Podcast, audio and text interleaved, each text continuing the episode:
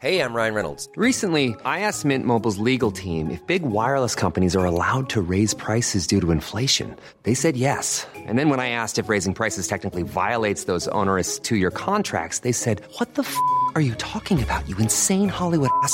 F- So to recap, we're cutting the price of Mint Unlimited from $30 a month to just $15 a month. Give it a try at mintmobile.com slash switch. $45 upfront for three months plus taxes and fees. Promo rate for new customers for limited time. Unlimited more than 40 gigabytes per month. Slows. Full terms at mintmobile.com.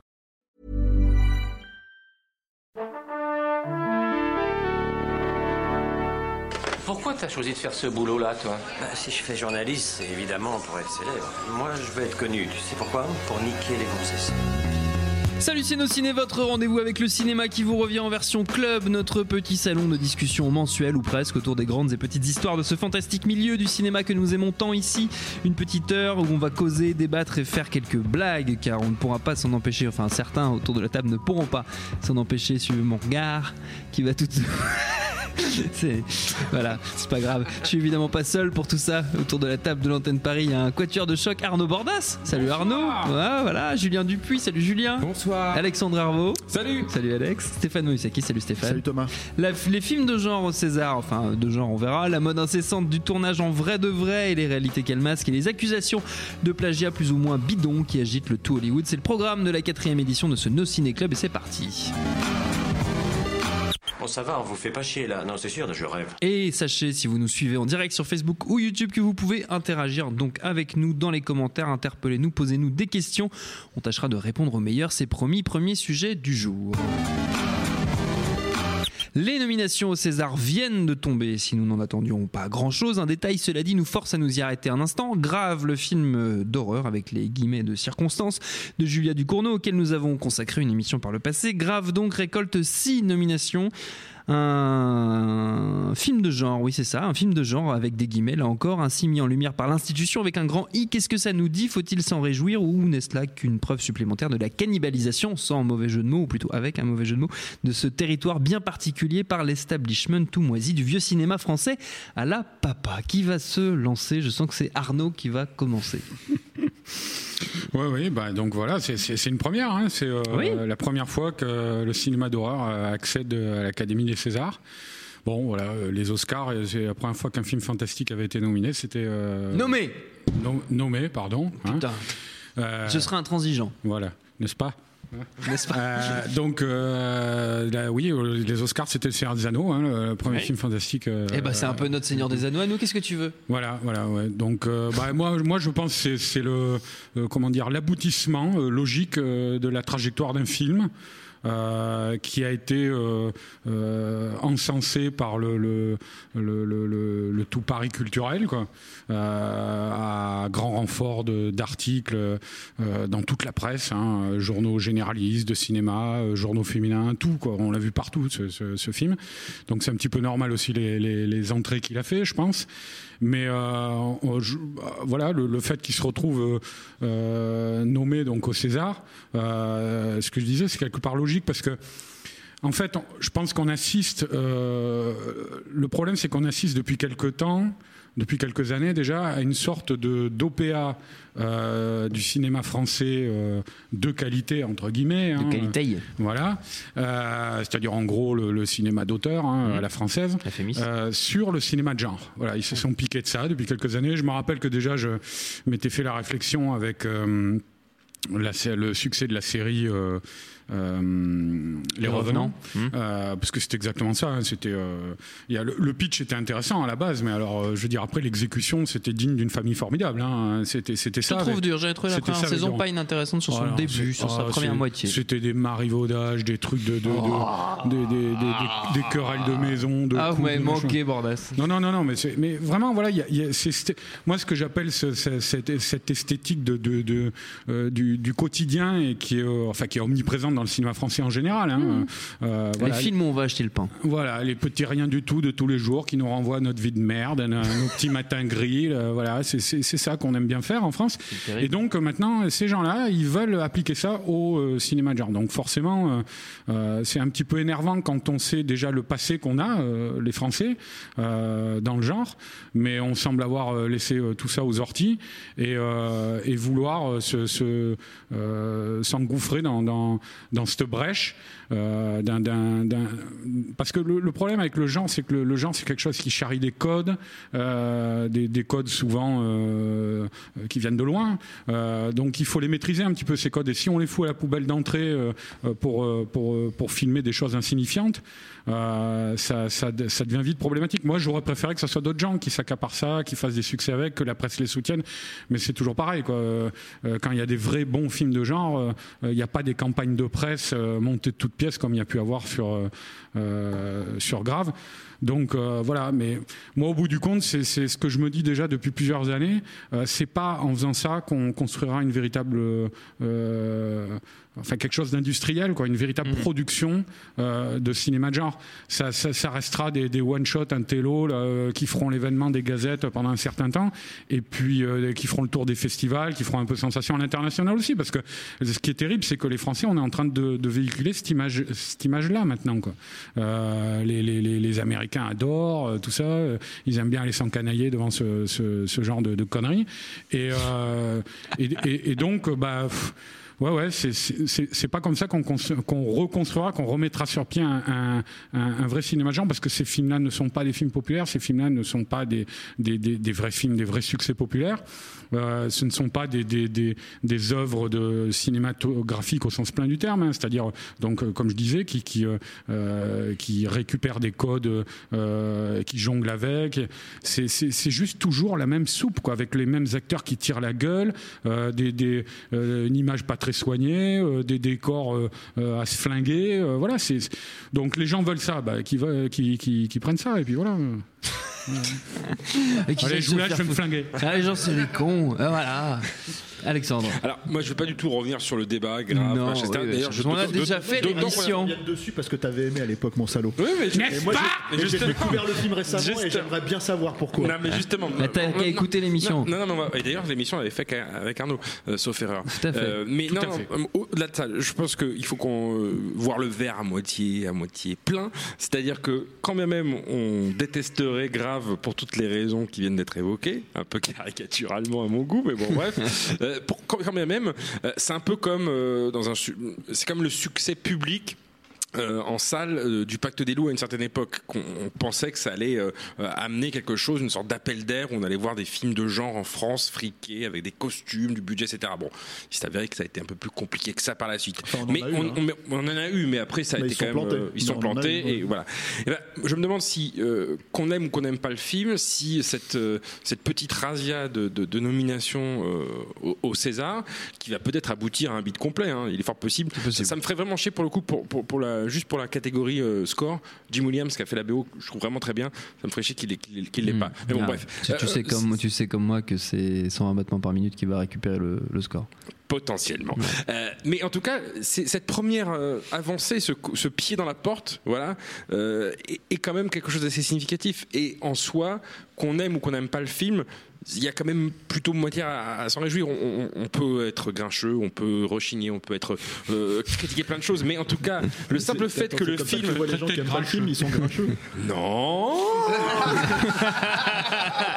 non mais voilà. Après, Bah, il après, passe est-ce- Est-ce même qu'il y a- une hypocrisie dans Est-ce qu'il y a une hypocrisie dans ce dans ce choix-là pour les nominations de, de par son relatif succès public? Je dis bien relatif. hein, il a fait un peu plus de 100 000 entrées, je crois. Ce qui est pas 200 un 000, carton hein. full, mais bon voilà 200 000, ce qui est quand même pas négligeable pour un film de, de, de- Ouais, encore, une fois, avec une campagne hein. un médiatique digne, cannibale. encore une fois avec une campagne médiatique digne d'un Marvel, quoi.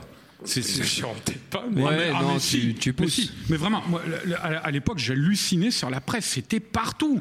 Et donc, euh, que le film, au bout de- du compte, il fasse, euh, je sais pas, donc entre 100 000 et 200 000 entrées, bon, bah, tu te dis oui, voilà, Allez, ça, ça 150 paye au bout d'un moment. Il y, avait, eu- il y avait eu un concours de circonstances pas mal pour ce film-là, c'est parce que, euh, au-delà de sa tournée des festivals où il avait été remarqué, Cannes, des trucs un peu plus confidentiels après, etc. effectivement, des trucs un peu bobo branleurs, genre les, il avait été montré au festival Sofilm, etc. Il avait été montré au festival du film Grolandais, etc. Bon, bref, il avait fait vraiment la, la- la tournée des popotes des festivals, mais il avait aussi fait, c'est là où tu disais justement que le- à l'étranger, on commençait à avoir cette image-là du film de genre français, même si c'est les films de Pascal Logier aussi donnent une image plus ou moins faussée des, des- des- du film de genre à la française euh, outre-Atlantique. Mais euh, Raw, enfin, je dis Raw parce que ça, ça- c'est pas un, un- je, je viens pas de, de Pas une faire un jeu de mots, c'est juste pas. que c'est le titre, le titre en VO, enfin le titre en version américaine du film, c'est Ouais. Raw, R-A-W. Il avait été présenté, euh, sauf erreur, je crois que c'était à tonto, euh, quelques, quelques semaines avant sa sortie en France et c'est là qu'il y avait eu ce petit côté un petit peu euh, euh, gimmick marketing euh, buzz etc où en gros on avait dit euh, des gens se sont évanouis Oui. dans la salle ou des gens ont fait des malaises des gens sont partis de la salle ça, et tout ça, ça, en il y a- il y en a général, déjà eu Cannes sur mais il y en avait eu, films-là, il y en avait eu vraiment on va dire que le, gens qui n'étaient jamais allés au cinéma. Potentiellement, hein, ou des, petits- vieux qui avaient mangé un, McMuffin mal déjà le matin. Une poutine un peu trop grasse. ça. Oh. Non, et le ça avait construit cette image, cette réputation, cette odeur un peu vaguement de soufre du film, bon, qui n'était pas forcément méritée, certes, mais bon, en Oh, tout cas, moi je pense tout. que le, le film. Il y a peut-être, comme disait Arnaud, une partie un peu branlette généralisée. Euh, euh, parce qu'il fait le- fait le-. Ça, c'est pour nos amis qui nous regardent sur en bien. vidéo. hein. Bien. Là, Mais, mais je pense aussi que le film a vraiment aussi eu ce- cette petite part de, de, de- de chance, Mm. de des astres, je sais pas trop comment dire, mais en tout cas, en gros, que c'est pas uniquement un truc cynique et, et- et une mécanique marketing bien huilée, sinon tous les films de genre français auraient fait euh, des, des- des entrées, etc. Tu peux peut-être pas vendre tous les films de genre français sur ce genre de- de- d'approche. Tous les films de genre français ne sont pas comme ça. Ah, évidemment, qu'ils soient bons ou mauvais, hein, c'est pas le problème, tu vois. Bien sûr, faut, là, là, il, a, il a eu tout, toutes les voyants été au vert. Il y a eu la sélection à, à la quinzaine de Cannes, sauf erreur, ou c'est quinzaine ou semaine de la critique, je sais plus. Euh, dans, une, branle. dans une des sélections, dans une des sélections cannoises, il y a le fait que c'était un premier film réalisé par une femme. Il y a eu plein effectivement alors de, ça, de voilà, signaux, voilà. ça, c'est un non, truc- non, le, non, le truc, non, si, si, non, excuse-moi, si, non, si. non, Le, le problème, le problème de, le problème de, de la conjonction dont tu parles, c'est un truc qui est purement contextuel. Le fait que ce soit un, un Cronenberg-like. Euh, euh, donc qui arrive déjà avec 40 ans de retard hein, dans l'absolu, euh, qui pour le coup Cronenberg c'était des films d'exploitation, là c'en est pas un, clairement, euh, clairement pas, c'est un film d'auteur donc. C'est un film Euh, d'exploitation pour, le- pour les salons. Quoi. Voilà, et le truc. Et le, et en C'est fait, de voilà. Mais Tu sais, c'est c'est la même chose que, que tu parlais de- du Pacte des loups Gans, euh, à l'époque où, où ils ont vendu le Pacte des loups, ils l'ont énormément vendu sur lui. Pas sur les stars qu'il y avait dans le film, ils l'ont vendu sur Gans parce que c'est le cinéphile à la Tarantino, c'est le mec comme ça, et c'était le truc qui a fait venir les gens, je pense vraiment. Parce que, en gros, Moi, vous j'y allez voir un moi, film j'y suis allé parce qu'il y avait des loups. hein. eh ben, t'as dû être déçu. Mais j'étais Et, petit. euh, Bellucci Ah ouais, peut-être, ouais. Donc voilà, le, le- Il y avait Vincent Cassel qui fait du, du lasso avec des os. euh. Avec des Bon, le sujet n'est c'est pas le pacte des loups. Mais, euh, C'est bien dommage. Le, le- le truc, c'est quoi là? C'est c'est aussi ça le truc. C'est c'est pour ça qu'elle se retrouve dans elle euh, avec des interviews. T'as- vu les autres réalisateurs de films d'horreur? Pascal Logier, il est pas dans elle. Donc le truc, c'est que bah oui, en fait, effectivement, il y a, il y a- il y a un truc qui est savamment orchestré autour de la personnalité de la réalisatrice, Et de sa productrice aussi. euh, de sa productrice qui est, qui est- voilà. Et le truc euh, que personne ne nomme à chaque fois, j'ai l'impression que euh, personne ne veut Gaillet, dire. voilà. l'a dit, voilà. Voilà. Euh, et pour moi, en fait, l'aboutissement qui soit au César, C'est le cabinet noir, c'est- quoi, c'est ça que je voulais dire. C'est orchestré. Tout ça, c'est orchestré depuis l'Elysée, oui, monsieur. le fait, le fait qu'il se retrouve au César, c'est la, c'est la démonstration pour moi-même que le film est complètement inoffensif. Oui. C'est aussi ça le truc, c'est-à-dire que c'est quand même ce un que film je qui quand je parlais de la cannibalisation, c'est ça que je veux dire en fait. C'est Ouais. la, la stérilisation même plutôt, je devrais dire, du genre.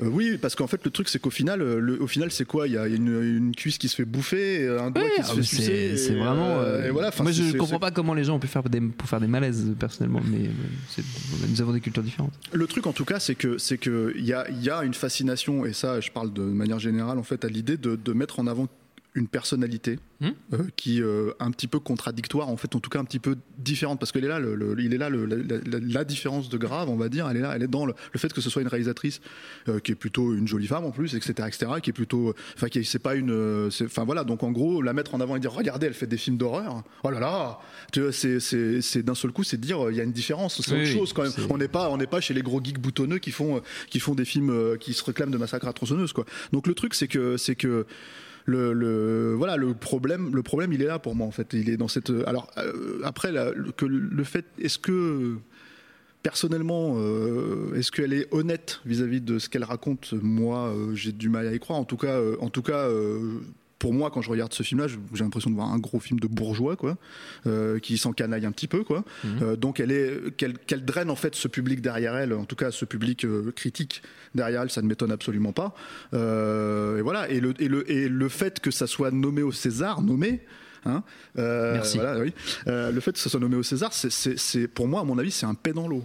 Mais vraiment, c'est-à-dire que ça Une ne, ça- même que- quel est le César ou pas. hein. Oui. C'est-à-dire que, que, que c'est, en gros, ça arrivera une fois tous les. euh, je veux dire, euh, Arnaud parlait du Seigneur des Anneaux avec euh, avec comment avec les Oscars. Euh, déjà, les Seigneurs des Anneaux, il a fallu quand même trois films. le- Ils sont arrivés au troisième film pour lui filer l'Oscar du le meilleur film.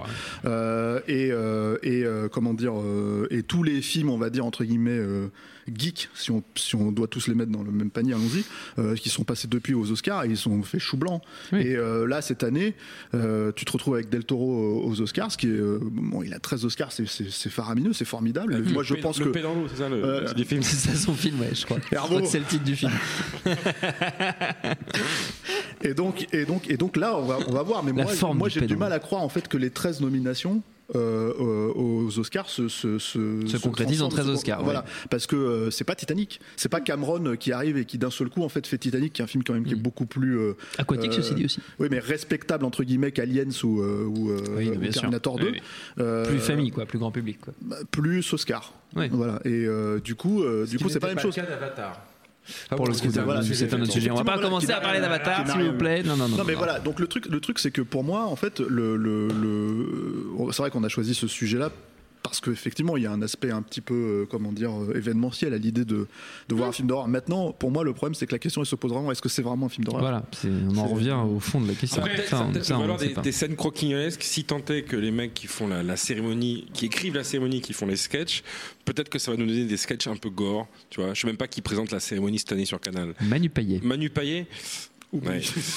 Euh, après- bon, mais après- on sait jamais, ça aurait pu. Après, objectivement, vous avez vraiment l'impression que quand vous regardez les scènes entre guillemets euh, gore de, de- de- et je mets les guillemets vraiment parce que c'est vraiment du, du- d'un- du niveau de, de- je sais pas moi d'une comédie. euh, euh, j'avais on avait vu des trucs comme ça à CJS, là, des comédies romantiques avec des zombies ou des conneries comme ça. C'est de ce niveau-là, hein, le niveau de gore. Oui, c'est à peu près de même du- Voilà. du niveau de la série Netflix avec Drew Barrymore qui bouffe Voilà, des gens là. c'est ce à peu genre de- près ce niveau-là. voilà, c'est ce genre de conneries. Qui est nul, Euh, là. on les a vus dans les films de, de Claude Chabrol, ces trucs-là. Enfin, je veux dire, euh, Hmm. des trucs un peu goras comme ça. C'est pas comme si c'était nouveau non plus en France, quoi. Donc, euh, donc. euh, Oui, tu- Julien. Tu, tu vois, tu parlais de, de- du fait que ça, le cinéma, euh, disons à César, euh, euh, cannibalise en fait le genre. mais C'est plutôt l'inverse. Oui. Et ce qui est intéressant en fait dans, dans, dans, dans ces, euh, dans le fait qu'il soit nommé, euh, c'est que en fait c'est un trouves- Tu révélateur. trouves que c'est le genre qui cannibalise les Césars, donc Euh, euh, non, non, c'est juste que c'est un révélateur. C'est-à-dire que c'est un film qui a, qui a dû euh, se parer en fait de, de- de tout un tas d'oripeaux et de faire aussi beaucoup, beaucoup de sacrifices pour pouvoir rentrer en fait dans un certain moule. Et, et le fait Ah oui. aujourd'hui, pour moi, si tu veux, c'est- assez que marrant parce dire. que je les vois tous euh, beaucoup se féliciter de ça et tout, mais il y, a quelque chose de louche en fait là-dedans. C'est-à-dire que si, si, si, euh, Grave était le digne héritier de, de Cronenberg, parce que je crois qu'elle se réclame beaucoup de Cronenberg, si mes souvenirs sont bons, euh, jamais de la vie. film, hein. Jamais de la vie, il aurait, il aurait été nominé au César. C'est impossible. Parce que ce qui a fait la possibilité de, de- ce qui a fait la force en fait de Cronenberg, c'est que ce soit un vrai cinéma No. subversif qui Mais nommé, pardon. Voilà. Euh, que ce soit un, c'est c'était subversif, c'était puis- et puis underground, du cinéma d'exploitation, et, et que ça te base. bouscule en fait dans, dans ta chair. ouais. Non, Là, et le, puis- le- le fait que le film soit admis comme ça dans Julien. le truc, ça montre bien que c'est un film qui euh, finalement euh, est, Mais c'est est- surtout- est totalement innocent. Julien, surtout du cinéma d'exploitation à ses débuts, Cronenberg. Ça, il faut pas l'oublier. Il en a chié, Cronenberg, à ses départs. Et ça se voit dans le film, quoi. Ça se voit sur le film. Je veux dire, elle, elle en a pas chié. Mais surtout, la c'est, grosse- c'est c'est- c'est du film gore de- de- d'une, d'une petite fille avec une cuillère d'argent dans la bouche, ce truc, quoi. c'est- c'est- je suis désolé, ça n'a rien Ok. à voir Et avec on les est premiers plus films de proche de Cronenberg. Sofia Coppola que que Voilà, et- et, Cronenberg, l'au- et l'autre c'est- truc, c'est que si on doit citer Cronenberg, il faut quand même dire Mhm. que donc il y a 40 ans qui sont passés, 40 ans d'analyse, 40 ans d'analyse dans les putains de cahiers du cinéma. Ça fait 20 ans maintenant que Crash a fait la couve, hein, donc ça va, il faut arrêter de, de, de faire comme si d'un seul coup Cronenberg il était encore le mec euh, qui, qui, qui, qui se faisait pas produire ou quoi. Euh, en plus, bon, son cinéma c'est- c'est devenu ce que c'est devenu, mais le truc c'est que avant ça, euh, c'est un type qui a été suranalysé, donc c'est facile en fait d'arriver avec toute cette digestion, Oui. ok, d'écrire son petit, son petit, sa petite crotte sur sa page là et faire ce film. Quoi. Alors moi, Donc, mon euh, idée, c'était plus que à, à partir du moment où on se réclame de Cronenberg, pour être le Cronenberg d'aujourd'hui. Ce qui est, ce qui est Ouais. un truc complètement différent. ce, hein. qui, ce qui donc elle ne serait pas Cronenberg. Bah, là, en l'occurrence, elle ne l'est pas. Enfin, c'est juste pas euh, possible, quoi. c'est- enfin, C'est des, des, c'est des réalisateurs qui sont uniques. Donc à un moment Mais donné. des- des- euh, voilà, donc paradoxalement, pour moi, c'est plus un aveu d'échec qu'autre chose. Et, et après, est-ce que ça va faire du bien au genre ou pas? Je, je pense qu'en fait, ça va rien faire. Ça va rien Ouais, changer. moi, Ça, va peut-être produire. On en revient à la théorie du paix dans l'eau. Non, mais c'est ça. C'est-à-dire que ça va peut-être produire et, et pousser à produire deux trois trucs un peu sur le, Ouais. le même moule. Moi, j'ai l'impression que Revenge, là, qui, qui sort bientôt, est un peu vendu sur le même genre de choses. Mm. J'ai l'impression. Hein, je ça, peux me tromper. c'est- parce que c'est pareil. C'est parce que c'est- en Mais- fait d'un seul coup tu te retrouves avec un Rape Revenge qui est, qui est réalisé par une Par femme. une femme, oui. Donc d'un seul coup, mais c'est très ça, basique ça- en plus. hein. Non, C'est mais ça ça, qui est ça fou, va- ça valide l'idée que euh, le film est plus intéressant. Euh, mais le problème, en fait, c'est que quand tu regardes le film, c'est, euh, c'est, euh, enfin, en- en- moi, moi, je l'ai vu. C'est la même, littéralement, le, c'est, c'est un rape revenge, que ce soit réalisé par une femme ou par un homme, ça n'a littéralement aucune euh, incidence en fait quand tu regardes le truc. Donc, euh, donc, c'est- euh, C'est un film qui ne fait pas avancer le schmublic, en tout cas, de, de cette problématique du genre en France. Mais p- p- pour revenir quand même à la- à l'élargissement euh, qui était induit dans le sujet original, euh, Hmm. moi je, je- je pense que Merci de le rappeler. non mais la- la- ce qu'on a appelé donc la, la- la cannibalisation là, de, du cinéma de genre Avec par- un trait d'esprit euh, assez, assez vif. je voilà je, je- je te le concède Merci. Euh, il, te per- il te permet toi de te citer quoi. me je vous permets de me citer. Voilà. Et euh, donc, à, propos de ça euh, spécifiquement, euh, moi, c'est là où je suis pas trop d'accord sur le, le- le, euh, fait de parler de paix dans l'eau. Euh, je pense que ça va continuer et je pense que ça va aller en s'accroissant. Je veux dire, là déjà, on a déjà depuis quelques années des films de genre comme ça. On a des séries télé qui font des succès. Euh, alors il faut voir dans quelles conditions. Moi, je, je parlais tout à l'heure de, de- de- de- des revenants, mais les revenants, c'est pareil. C'est moi, moi, j'ai- j'ai regardé jusqu'au bout, mais ça se voyait comme le nez au milieu du visage que les mecs ne savaient pas où ils allaient. Et le résultat, c'est quoi? C'est qu'on a une deuxième saison, trois ans après, que personne ne regarde. Oui. Parce que les gens, finalement, tout s'est dilué. la- la- les- tout le monde s'en foutait et les auteurs les premiers, je pense. Donc, donc le truc, je pense que. Et, et pourtant, malgré ça, on continue à avoir des séries, des films comme ça qui arrivent. Maintenant, les films sont nominés au César. Ils sont, ils représentent, ils, ils représentent le le le le, euh, le- Nommé le- ouais, mais ils représentent le cinéma de genre euh, euh, à l'étranger. Euh, et d'ailleurs, ce que je disais tout à l'heure, la pub de Grave, elle était basée là-dessus. Il y avait en gros sur l'affiche la phrase de Shyamalan qui avait pété une durite sur le sur le film. Voilà. Donc c'est, il faut bien se mettre dans la tête que de plus en plus, ça va être ça notre cinéma de genre. Dans les années 2000, on a raté le coche euh, euh, et souvent pour des raisons euh, de, de, de, de- de- comment dire de fermeture culturelle. Quoi. Mhm. On, on- on a raté le- le- le- l'espoir, effectivement, que- que- qu'annonçait le Pacte des loups, euh, avec un cinéma de genre populaire, comme on savait le faire avant. Et ben là, maintenant, on va, pour la peine, on va voir ça. Quoi. On va voir ce cinéma euh, de genre euh, pour, pour, pour les salonnards du dimanche. Quoi. Et, puis voilà. Ok. On va s'arrêter là sur, euh, Et si sur tout, grave. était- tout ça, Oui, tout ça n'est pas si grave. Non, ah c'est beau, c'est Ah, beau. voilà. Ah, c'est bientôt la Saint-Valentin, chouchou. Her- Hervo, je vais t'a- je vais t'attraper à la sortie. là. Mais t'attraper. C'est comme tous les jeudis. Et euh, donc, avant de continuer, on va prendre quelques questions de nos amis qui nous suivent en direct sur Facebook et YouTube. D'ailleurs, n'hésitez pas à poser des questions. Allez-y, allez-y, envoyez. Questions sur notre sujet. Euh, N'est-ce pas de la récupération, nous demande Jean-Baptiste, de la récupération afin d'arrêter de jalouser les Goya, leur acceptation à juste titre du cinéma de genre Alors moi, à mon avis, les Français, ils savent même pas ce que c'est les Goya. Ouais, c'est possible. Alors, les, les- les gens des Césars, ils savent absolument pas ce que c'est. S'ils se posaient la question. Tu leur dis euh, ça, ils pensent à Chantal Goya. euh, Ah, c'est ça. Et- et- complètement C'est un et- film euh, d'horreur différent. en fait. Et je, vois, et je vois pas trop comment tu peux récupérer les Goya qui quand même à la base euh, euh, no- nomment hein, voilà. Tout le monde marche sur des œufs.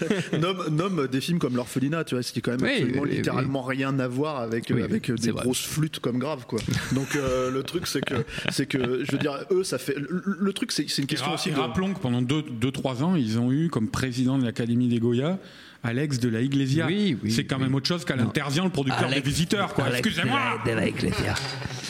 Ok. Euh, très bien, très bien, très bien, très bien. Euh, un avis sur Dans la brume, film de genre français avec Romain Duris à venir. Ah ben ça, voilà. bah, c'est- on ne l'a pas encore vu. Non, l'a- mais je sais bien, mais il y a on pas vu, mais qui il y a la tournent et bande annonce qui est tombée l'autre jour, et, et- et on sait que le, le- le- le scénariste euh, Guillaume euh, Guillaume Lemant, qui est aussi qui fait son ses débuts de producteur sur ce film, est quelqu'un euh, qui a une véritable ambition de cinéma de genre populaire français. Alors évidemment, euh, le problème, une ambition d'ailleurs euh, euh, industrielle en fait. Oui, oui, C'est-à-dire que voilà. c'est- c'est aussi pour ça qu'il il essaye de se positionner et de voir comment dans le marché Mm. français on peut justement créer ce type de film. voilà. Alors le, le- le Donc, problème plutôt une, une attente positive plutôt vis-à-vis Ah de ce ouais, non, mais clairement, la bande-annonce, la bande-annonce est vraiment euh, encourageante. La bande-annonce, Et- elle est encourageante parce qu'elle une raconte quelque chose surtout. Ouais. C'est-à-dire que c'est ça le truc, c'est que quand tu regardes une bande-annonce comme celle de Dans la brume, tu te dis ah il y, y a une histoire là. Donc en fait on nous a mis on nous a mis en place le contexte, il y a des enjeux. On les a compris, il faut sauver cette petite fille. Euh, Paris est sous la brume. Voilà, qu'est- qu'est- qu'est-ce qui se passe, qu'est-ce qui va arriver? Et en fait, la bande-annonce est suffisamment bien faite pour s'arrêter là et vous dire voilà, c'est ça le contexte, c'est le ça le truc, du film. et on y va. Et le truc, c'est que Grave, par exemple, hein, pour prendre cet exemple-là, je sais pas pourquoi je pense à ça, tu vois, au hasard, qu'est-ce que- qu'est-ce qui On ça te vend en fait? Qu'est-ce que ça te vend? Je veux dire, quand tu regardes une bande-annonce comme celle de Grave, tu, tu vois quoi? Tu vois une gamine de Des 17 steaks. ans en train de bouffer un, un- le doigt de sa sœur, quoi. Donc euh, c'est un truc de personnage, quoi. Ah, Moi, j'aimerais juste préciser un petit truc. Attends, pas, tout le monde en même temps. Oh, oh, Non, oh. non, mais vas-y, Alex. Vas-y. c'est juste pour préciser que dans la brume, effectivement, c'est une production française, mais c'est coproduit avec le Canada, puisque c'est réalisé. Le Canada. Je ne veux pas dire du mal, je ne veux pas dire de son nom, mais c'était le réalisateur du film Saint-Cyr, n'est-ce pas? C'est un réalisateur Arrête. québécois. Arrête. J'arrête. C'est un réalisateur québécois qui, qui signe là son premier film en France et c'est coproduit par euh, une société euh, canadienne. Donc, du coup. Moi, je suis à fond pour. hein. Je trouve que c'est très bien que les pays francophones s'unissent comme ça. On a déjà des, franco, des productions franco-belges depuis des années. Fabrice Duvel vient tourner en France, etc. Je, je trouve ça hyper encourageant qu'on puisse avoir ce, ce pont-là euh, euh, Québec-France. Euh, J'ai un peu peur quand même du résultat parce que, voilà, même si le réalisateur en question a déjà travaillé en France, notamment, je crois, sur la série euh, Versailles, me semble-t-il, sauf erreur pour ouais. Canal+. Mm. Euh, donc je pense pas qu'il va pas y avoir de soucis d'acclimatation culturelle avec les équipes de tournage, les intermittents, etc., etc. Mais, mais bref, je, je, je- faut pas imaginer que c'est un film qui a été fait dans son coin par par, par des Frenchies. C'est, c'est un film qui, voilà, c'est une coprode internationale Non, mais- avec euh, les avantages et les inconvénients que ça peut ça Ah. peut représenter. Après, il n'en est pas moins que, le, le- comme je disais, le scénariste-producteur qui est derrière ça, il vient de créer une boîte, euh, Esprit Frappeur, je crois que ça s'appelle, et qu'il est en train de développer plein de projets. Il a annoncé sur plein de trucs, des séries, des films. Et il y a, il y a, euh, chez ce gars-là une véritable ambition pour, pour ce que peut être le genre de le Oui, cinéma de genre on- populaire on français. est- On, Moi, est, je en- voudrais. on est en février, il a, il a déjà trois films annoncés sur le début de l'année euh, Voilà. 2018. Il a quand même un film de zombies, un film de. de, de C'est plus de- un film d'auteur, d'action. Ouais. Bon, mais bon, euh, on verra, tu Mm. vois. Mais le truc, c'est qu'il a un film de zombies, un film d'action euh, avec, une- avec les motos de, qui étaient Burnout, et euh, là, un film fantastique. Ça va, quoi, tu vois. Je veux dire, Mais je alors, pense moi, je, voulais, je juste présenter, euh, préciser un truc justement Non, parce que moi, je vais lui fermer mais- sa gueule à Herbo. hein. non, non, non, non, attends. Parce que A- Alex, justement, il disait on, on verra ce que ça donnera. Effectivement, on verra ce que ça donnera. Mais moi, De ce que- fait. euh, non, non, mais ce que j'ai- ce que, ce que j'aimerais dire simplement, c'est qu'il ne faut pas euh, euh, se, se- se tromper d'interprétation et penser que euh, les, les- les- les amateurs de cinéma de genre qu'on est sont dans leur précaré, machin. Moi, c'est pas le problème. C'est pas une question de qualité des films, en fait. quoi. C'est une. Qualité. Ouais, de- non, non, mais là, euh, qualité et quoi. Ah oui, c'est pas, c'est pas une question d'appréciation artistique en fait, quoi. C'est c'est une question de positionnement des films et que ce, ce, euh, il y a une manière de se positionner pour avoir des ambitions pour le cinéma de genre. Et c'est pas en faisant des trucs comme grave qu'on y, qu'on y arrivera, à mon sens. Mais voilà, ce que je voulais dire surtout, c'est parce que tu venais, C'est pas ça que tu voulais dire. non, mais ce que, ce que tu, parce que ce que tu viens, tu viens, tu viens de citer Fabrice Duvels. euh, euh, Il y a des gens qui font du cinéma d'auteur euh, de genre euh, qui est formidable, comme Duvels justement. Euh, ce sont des gens très talentueux, de- de- des vrais cinéastes. Donc moi, j'ai aucun problème avec ça. Quoi. Euh, euh, encore une fois, le problème que j'ai, c'est que euh, même si j'adore les films de Duvels, j'aimerais voir, euh, en plus des films de Duvels, un peu plus vraiment de, de, de- de films de genre populaires ambitieux. Voilà. Et moi, c'est à mon sens, on verra le résultat, je ne sais pas si ça sera réussi dans la brume, mais c'est euh, l'ambition qu'ont les que gens qui sont derrière dans la brume. Semble montrer dans la brume. D'accord, très bien. Le No Ciné Club continue. C'est désormais une tradition. Avant notre prochain sujet, on joue. Et on va commencer par un petit quiz à destination de nos amis autour de la table. Restons, si vous le voulez bien, sur le thème des Césars. On va voir si vous maîtrisez un peu le dossier. Cinq questions. Le plus rapide à répondre à gagner. On peut mettre le ticker, Quentin. Le petit tic tic tic. Voilà, c'est celui-là. Oula, il y, a tout qui- il y a tout qui part en même temps là. C'est le bordel. C'est le ticker qui va quoi. Ouais, ça c'est pas le bon. Ok, c'est bon, on a le ticker, tout va bien. Première question, quelle année a eu lieu la première cérémonie des Césars 76. Bien joué Stéphane. Qui a remporté le tout premier César du meilleur film C'est pas le vieux fusil? Si, oh la vache, putain, Stéphane. Stéphane, Stéphane, il défonce tout. Qui fut le premier président des Césars? Euh, Pompidou? Putain, il était mort en 76. En plus, c'était vraiment nul. C'est Giscard qui était président. Mais c'est pas, lui, pas lui le président des Césars. C'était pas Charlie Chaplin ou un truc comme ça Non. Un acteur français, monsieur. Philippe Noiret Non. Plus vieux. Alain Delon. Il a, il a un peu grossi Philippe Noiret. hein. C'était Jean Gabin, vous êtes nuls. Euh, on continue sur l'histoire. Avant de s'appeler les Césars, quel nom portait la cérémonie récompensant les films français? Les mollards. C'était les films de genre. Euh, non. Non, non. Pendant presque 20 ans, hein, jusqu'en 75, 55 à 75.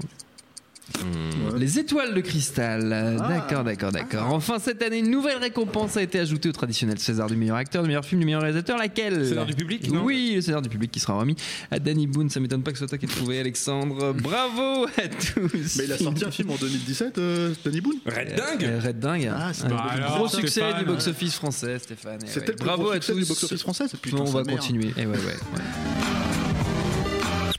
On l'a vu un peu partout ces derniers jours, l'inarrêtable Tom Cruise qui entame la pré-promo de MI6, sixième épisode de Mission Impossible au cinéma. On verra ça au mois d'août normalement. L'essentiel de ce début de battage médiatique tourne autour des cascades, tel un Jean-Paul Belmondo des temps nouveaux. L'ami Tom ne manque jamais une occasion de rappeler qu'il assure lui-même les spectaculaires gadins que tente d'éviter son personnage d'Ethan Hunt. Ça lui a valu d'ailleurs un joli bobo à Londres l'été dernier, une fracture à la cheville en foirant un atterrissage. Résultat, tournage retardé mais buzz assuré car le cinéma fait en vrai, pas avec ses saletés d'effets spéciaux numériques méchants, très méchants. Ça fait vendre, en tout cas ça fait causer. Qu'est-ce que ça cache, Julia?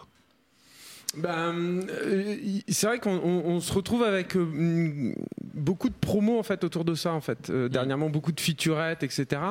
Euh, et euh, après le, le- pour le système de Tom Cruise euh, en, en particulier ça c'est pas c'est pas neuf. Hein. Non, c'est pas nouveau. Et, et- et le- la malhonnêteté autour de ça n'est pas neuve non plus. Moi, je me souviens très bien qu'à l'époque de Mission Impossible 2, euh, il y avait, euh, il y avait une vraie promo en fait autour de, de ça. Il y avait même eu un sketch avec Ben Stiller pour les MTV Movie. Awards qui était euh, très drôle et qui jouait euh, justement là-dessus.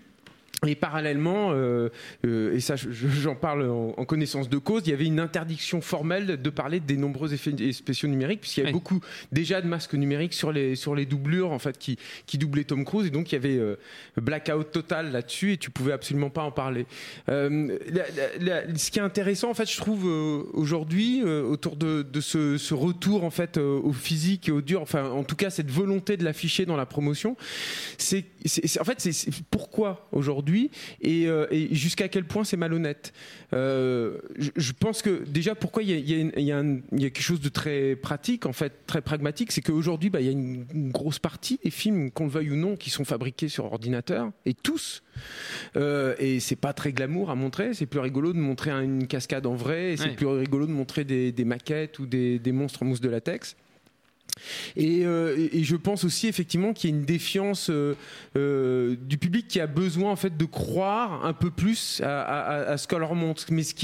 Ce que je trouve assez euh, assez absurde, c'est-à-dire que la, la- la cascade que Tom Cruise effectuait, je trouve dans le, le- le précédent en fait Mission Impossible, Avec l'avion. euh, l'avion, ouais, qui, est, qui est une cascade absolument ahurissante. Pour moi, dans le film terminé, elle est moins impressionnante que la sortie de Tom Cruise euh, sur le TGV à la fin du premier Mission Impossible, qui pour le coup avait été tourné euh, sur écran bleu et avec un décor entièrement, entièrement numérique. Donc finalement, en fait, c'est- c'est- c'est-à-dire que c'est marrant en fait de voir Tom Cruise se viander la gueule et puis se casser la cheville et tout. Tout le monde euh, y va petit ah, c'est c'est vrai que ça te fait mal et puis c'est c'est comme les trucs de, de Jackie Chan, mais il faut pas oublier, je pense que c'est quand même une déviance. C'est-à-dire que il n'y a pas de cinéma en fait là-dedans. C'est-à-dire que le, le produit cinéma ne va pas euh, bénéficier finalement de ça. Et, euh, et, et, euh, et- et du coup, je, je pense qu'on peut élargir un peu le débat en, en- en signalant que toute cette promo en fait qui est faite autour des, des effets numériques au jour aujourd'hui est, est, est assez mensongère. C'est-à-dire que on- il y a eu une featurette qui est, sortie sur euh, le, dernier Blade Runner sur les maquettes qui avait été faite par Weta. Et il se trouve que j'ai vu une, euh, une conférence la semaine dernière au Paris Image Digital Summit en fait qui, réunit en fait tous les gens des, effets numériques et tout. Et ce qu'on a découvert là, c'est on, savait déjà que euh, finalement la plupart des plans avaient été faits en numérique, etc. Mais alors ce qui est là où l'absurde devient, alors là on atteint un niveau incroyable, c'est qu'en fait ils ont recouvert en- intégralement en fait ces maquettes par un- une espèce de peau numérique pour améliorer les détails parce que ça, ça ne suffisait pas. Donc là on se retrouve avec un truc complètement débile Oui, en fait. absurde, et sur le dernier Star Wars, il y a eu la même chose, c'est-à-dire qu'on on a fait tout un, toute une promo en fait sur des créatures, de, des, des espèces de renards de, de, de- de cristal, oui. sauf qu'on ne les voit qu'en numérique en fait dans le film, qu'on ne voit jamais la maquette qui nous a été vendue en fait euh, auparavant. Voilà. Donc je peux- C'est marrant parce que le, le truc avec tu parles de Blade Runner, mais il y a, il y a- il y a- là tu- parles de Blade Runner 2049 évidemment, Euh, mais euh, donc à l'époque euh, le premier Blade Runner a été tourné en, en dur en fait. Et Oui. le, le truc qui est intéressant c'est que c'est que quand ils ont ressorti le Final Cut il y a 10 ans. Bah, ils ont fait la même chose en fait. Ils ont mis une espèce de couche numérique sur les décors en fait pour les rendre plus euh, comment dire euh, plus vivants quoi. Et, euh, et ça bah t'as as beaucoup plus de loupiotes beaucoup plus de trucs qui sont des trucs numériques en fait dans le Final Cut hein. j'entends sur le sur le Blu-ray. Et ce qui est marrant là-dedans, c'est que personne ne relève ça en fait quand ça sort, quand ça sort, alors qu'on a les deux versions sur le même disque, on va dire, pour pouvoir faire la distinction quoi. Le truc avec le truc avec Tom Cruise qui fait ses propres cascades, ce qui est assez rigolo, c'est que c'est qu'il faut revenir sur les featurettes, par exemple sur, sur le DVD de Mission Impossible 2, il faut revenir sur les featurettes qui, euh, comme celle de, de, de, justement des cascades, et no- il y a notamment un truc sur l'œil euh, le couteau qui lui va pour lui tomber dans l'œil et ça, et ça se voyait déjà à l'époque que le couteau était en numérique en fait, sur le dans le film dans le comment dire dans la featurette et, et, et du coup euh, du coup avec avec 17 ans de retard c'est encore plus flagrant quoi Encore plus dur. euh, voilà. Après, moi, je pense que le truc, c'est que, c'est que, oui, effectivement, il y a quand même aussi une, une.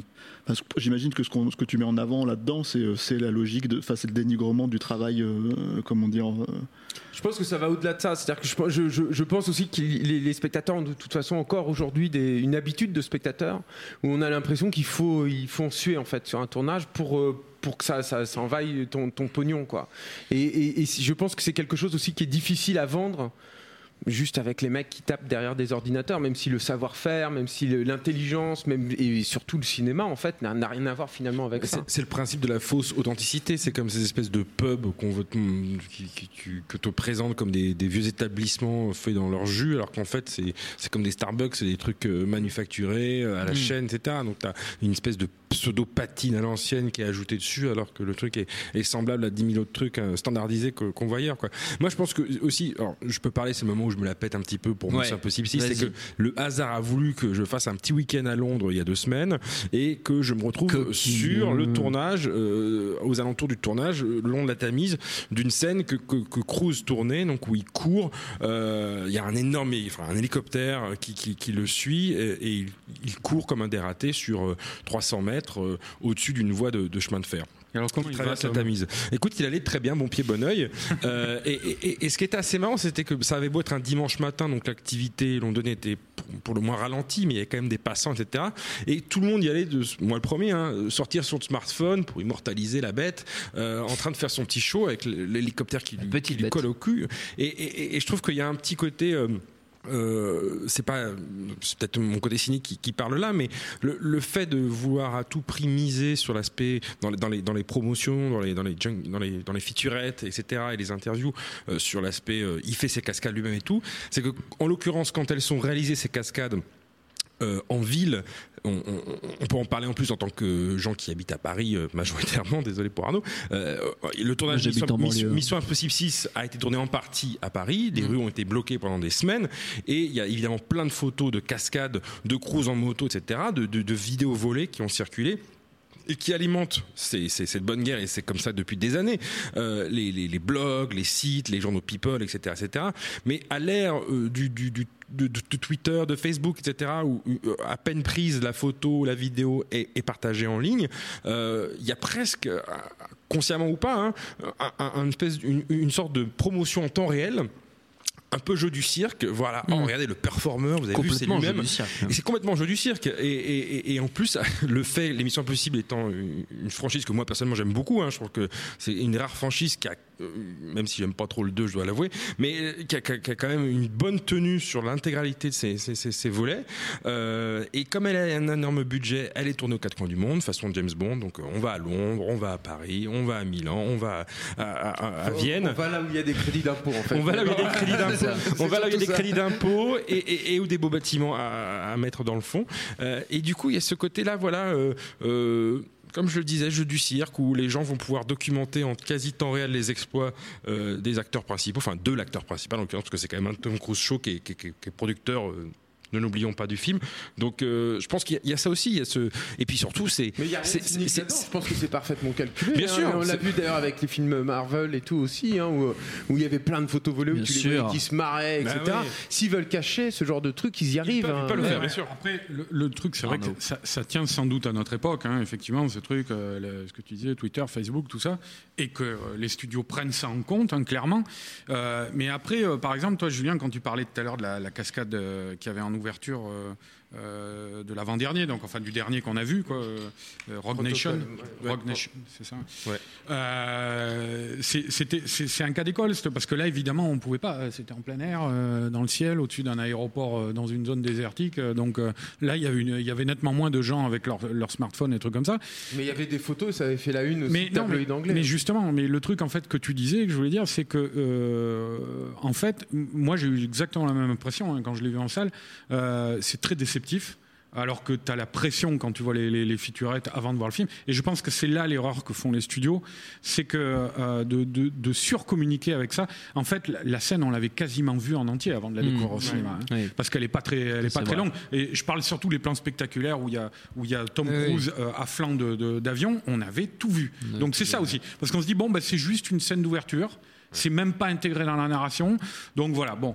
Euh, le truc qu'ils ont, ils ont tendance à oublier, euh, c'est par exemple Jackie Chan, euh, les trucs à l'époque, on voyait le film et à la fin on avait cette récompense Ouais. où on voyait en fait que tout le fun et, et- et qu'on avait eu pendant le film, tout, tout, euh, le, le- le- le- le divertissement euh, profondément jouissif que c'est de regarder un film de Jackie Chan, on s'amuse, on rigole et tout, et ben derrière il y avait de la douleur, il y avait des, des os cassés, des trucs comme ça. Et moi je me rappelle quand on découvre. moments où il, où il y a un plan dans c'est dans euh, le premier City euh, pas le Armor of ouais le premier Armor of marin des où mers de Chine. carrément où il est où carrément il, y a le plan où on se dit là là c'était à deux doigts de- il était à deux doigts de mourir en fait Quand il passe a- à travers les paravents. là. ouais puis qu'il a son, son son arête en fait qui est rentré dans Ouais. à, à un centimètre du cerveau Non, non, mais c'est vrai. Ouais. Et, et donc, c'était des trucs qu'on voyait à la- à la- dans le générique de fin, au cinéma ou alors en VHS. quoi.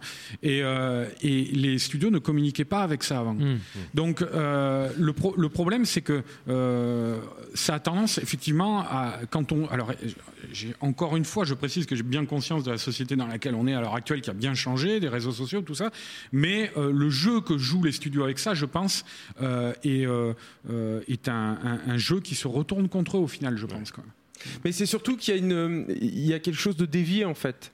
C'est-à-dire que euh, dans l'absolu, personnellement, euh, si j'aime Jackie Chan, c'est pas parce qu'il fait ses cascades lui-même, c'est pas parce qu'il se fait mal, c'est parce que ces scènes d'action sont d'une inventivité incroyable en Oui, fait. c'est ça. Et qu'il y, a- il y a une vivacité là-dedans et une, et, et une, et- et une inventivité quand il prend une, une échelle et qu'il fait euh, 15 000 actions différentes avec. C'est ça qui est génial en fait. Mm, C'est ça qui est Et. Mais après, ça, ça joue quand même, Julien. et après, euh, et après ah, ça s'est déplacé sur le fait de se dire ah putain en plus C'est du vrai. il, il fait il fait ça pour de vrai machin et, et il- mais il faut pas que ça supplante l'autre Oui. parce que c'est un c'est une impasse en fait c'est pas intéressant c'est à dire que c'est- c'est pas du cinéma en fait à ce moment-là Hmm. c'est un autre plaisir mais qui n'est pas celui li- qui n'est pas lié au cinéma Et, et pour en Alexandre. revenir aussi à ce côté, euh, tu- on parlait de Jackie Chan à l'instant, mais pour le côté, euh, ils font leur propre cascade. Je pense qu'on on arrive en ce moment, il y a ces, ces derniers jours, il y a des petites news qui font un petit peu le, euh, parler sur Internet, c'est le, le côté euh, détournement via l'utilisation de filtres euh, numériques façon Snapchat ou Instagram, etc., où on colle la gueule d'acteurs. Euh, alors il y a- Ah, il y a la sur version- du, sur du porno. alors il y a cette version là qui Ouais. est un peu plus glauque, on colle les- des actrices surtout malheureusement parce que c'est c'est moins les mecs, c'est plutôt les actrices qui sont concernées par ça, où Ça on colle dépend. leur Euh, tronche, la tronche de porno, c'est les actrices. la hein. tranche de Gal Mais Gadot, ça dépend, la tranche de ça Gal dépend. Gadot par exemple de Wonder Woman sur des, des et, on, on- et à l'inverse pour côté un peu plus lol j'ai vu aussi la version avec Nicolas Cage dans tous les films voilà, bon. Ah ça, oui. ça, ça, c'est Ça, drôle. c'est bien, ça. Euh, mais, mais ce, ce- ce truc-là qui a été fait avec des moyens euh, pas négligeables, mais pas non plus euh, réservés à des compagnies type euh, Lucasfilm avec des ordinateurs surpuissants, etc. Mhm. C'est quand même fait par des gens, des particuliers chez eux, euh, qui s'y connaissent bien en code, euh, en graphisme, etc. Mais c'est quand même à la portée de gens qui, euh, sans avoir des moyens considérables. Euh, tout ça euh, illustre bien de manière totalement claire et, limpide euh, que euh, ce qu'on connaît depuis des années via l'utilisation de masques numériques sur les cascades ou euh, dans les films de Fincher avec euh, quand il dédouble un acteur, il prend un seul acteur pour leur faire jouer des jumeaux dans ce Mmh. social network, Social etc. network, Euh, on- maintenant, de plus en plus, les, les gens vont être de moins en moins dupes et vont Mmh. comprendre que, euh, effectivement, sans que ce soit, ça leur pète à la gueule avec des explosions, etc. Les effets spéciaux permettent euh, de faire, euh, bah, c'est ce qui est leur rôle premier, hein, illusion, et, et de tromper réellement le, Ouais, spectateur. Il y a, Et- il y a et une donc, approche schizophrène là-dedans pour moi en fait dans, dans la, dans la façon dont les, les- les spectateurs perçoivent ce truc. Parce que justement en fait le problème c'est qu'on a tous maintenant enfin si tu veux euh, et tu le vois partout en fait sur Instagram sur ce que tu veux etc etc les filtres Snapchat avec euh, tu te fais une tronche de, de, de renard ou je sais pas quoi. Il y a un truc que tu pouvais juste pas faire il y a 10 ans tout simplement en fait. Et le truc c'est qu'on vit une, une une véritable révolution digitale en fait euh, euh, qui, qui, Numérique. qui, qui- numérique qui touche non mais qui touche absolument tous les euh, comment dire euh, Salut. tous les euh, laisse-moi finir. Qui, qui touche absolument tous les tous les secteurs en fait. C'est-à-dire c'est pas que les questions une question de réseaux sociaux c'est vraiment une question de, de tout ce qu'on tout ce qu'on peut faire quoi. Et effectivement le, le, le, le- le débat ici c'est de, de se demander pourquoi les gens recherchent impérativement absolument à avoir euh, comment dire euh, euh, euh, la, le- le- le- le- la sensation que tout ça a été fait en vrai. Et moi je rejoins là où je rejoins le problème en fait alors quand on parle de Tom Cruise et Jackie Chan il y a un vrai problème et éventuellement Belmondo maintenant même s'il ne tourne plus euh, il y a un problème c'est qu'en fait c'est basé sur une question de réputation c'est-à-dire que on, on, on se demande pas de savoir si Van Damme ou, euh, ou, euh, ou Schwarzenegger ils ont fait leur cascade parce qu'on s'en fout en fait. C'est- pas c'est pas c'est pas c'est pas quelque chose qui a été fait. Il se trouve que Tom Cruise, il se trouve que, que Jackie Chan, il se trouve que Belmondo les faisait en fait. Donc du coup ils le font et du et voilà quand, quand d'un seul coup Jackie Chan fait euh, le troisième justement Armor of God et qu'il y a du numérique partout, bah oui tu peux être déçu même si tu sais qu'il a 60 ans et que bon à un moment donné il va falloir qu'il s'arrête aussi quoi. Tout tout comment dire à l'époque une chance sur deux là le le, le, le revival euh, euh, avec Delon et, et Belmondo, en fait, c'était basé aussi sur euh, Belmondo fait ses cascades, il s'accroche à son hélico, etc., etc. Et le truc, c'est que, enfin voilà, il y a, il y a, euh, y a, euh, comment dire. Il y a cette recherche-là, mais effectivement, il y a, il y a un moment donné, il y a, il y a la- j'ai l'impression l'idée que les, les spectateurs, en tout cas les gens au, au quotidien, en fait, n'ont pas conscience de l'outil qu'ils ont entre les mains. C'est-à-dire, euh, c'est pour moi, c'est, c'est- je rapporte ça, je sors un petit peu du cinéma, mais c'est, un peu vendre, par exemple, l'iPhone X, tu vois, sur le fait que tu puisses euh, euh, f- faire en fait de, de- de la performance capture en faisant une, du caca, tu vois, un caca smiley, quoi. Tu vois ce que je veux dire? c'est. C'est un moment où tu te dis, t'as, as un outil qui est absolument incroyable, ultra performant, euh, qui, qui fait beaucoup plus que ça. Mais c'est vendu pour ça. L'infini Et- à la portée des caniches. Voilà, et le truc, et le truc- et le- et c'est, et c'est là, et je, non, mais je, je suis pas en train de, de- Cette phrase n'est pas là, je suis pas en train de, de, de- Ah, Céline. de- Oui. en fait, il y a, il y a un manque d'éducation vis-à-vis de ça qui est étonnant, Dion. en fait, je trouve. C'est ça, ouais. c'est ça que je trouve. Oui. euh, Il y a un manque d'éducation, en fait, qui est, qui est étonnant parce que, parce que, en fait, le- le- la discussion aussi qu'on a là, c'est, euh, on va arriver inéluctablement, et ça, je pense que je peux te laisser même la, la parole là-dessus, on va arriver inéluctablement à, à l'idée que tout le cinéma va être numérique. À un moment donné. Ça euh, me ça m'offre une transition magnifique pour une question qu'on nous pose, Ah. une question d'auditeur qui va nous permettre de- de- euh, sur laquelle Julien va répondre et qui va nous permettre de conclure, passer à autre chose. Et euh, c'est euh, Sublime Tricaz qui nous demande à propos d'artifice assumé, on peut parler de cette arnaque de Unsane, la bande-annonce du nouveau Soderbergh, tournée justement, euh, soi-disant, avec un iPhone. Ouais, ouais. Voilà. Pourquoi pas? Enfin, moi, je, j'ai- pas de moi, j'ai problème. pas, j'ai pas de problème avec ça dans, dans l'absolu. Dans l'absolu. Euh, Enfin, je, je vois pas, je vois pas en quoi. non, Il y a je Arnaud vois pas en Bordas qui lève le doigt. Non, mais je vois pas en quoi c'est, forcément une arnaque. Je veux dire, tu, tu, il faut que tu adaptes. C'est- pas moi qui dis arnaque, Ton, hein, c'est- ton ambition de. Oui, non, mais je réponds à, à notre auditeur, mais je, je- il faut que tu adaptes les ambitions, enfin ton projet à- au format et vice versa. Euh, Après, c'est Soderbergh. oui, non, ça mais ça, c'est Soderbergh, d'accord. Après, je peux, je peux aussi, euh, voilà, mais, mais là, si je suis pur et que j'aborde le truc et tout, dans, dans l'absolu, euh, Moi, j'ai ri- j'ai rien contre, en fait. Et en fait, moi, ce que j'ai trouvé drôle avec cette bande-annonce de, de, de Unsane, là, c'est que je l'ai regardé et en fait, ça a l'air pourri, quoi. C'est, ça a vraiment l'air pourri. Oui, C'est- ça a vraiment je, pourri. vois pas ce que je gagne, moi, personnellement, à voir un film tourné en iPhone.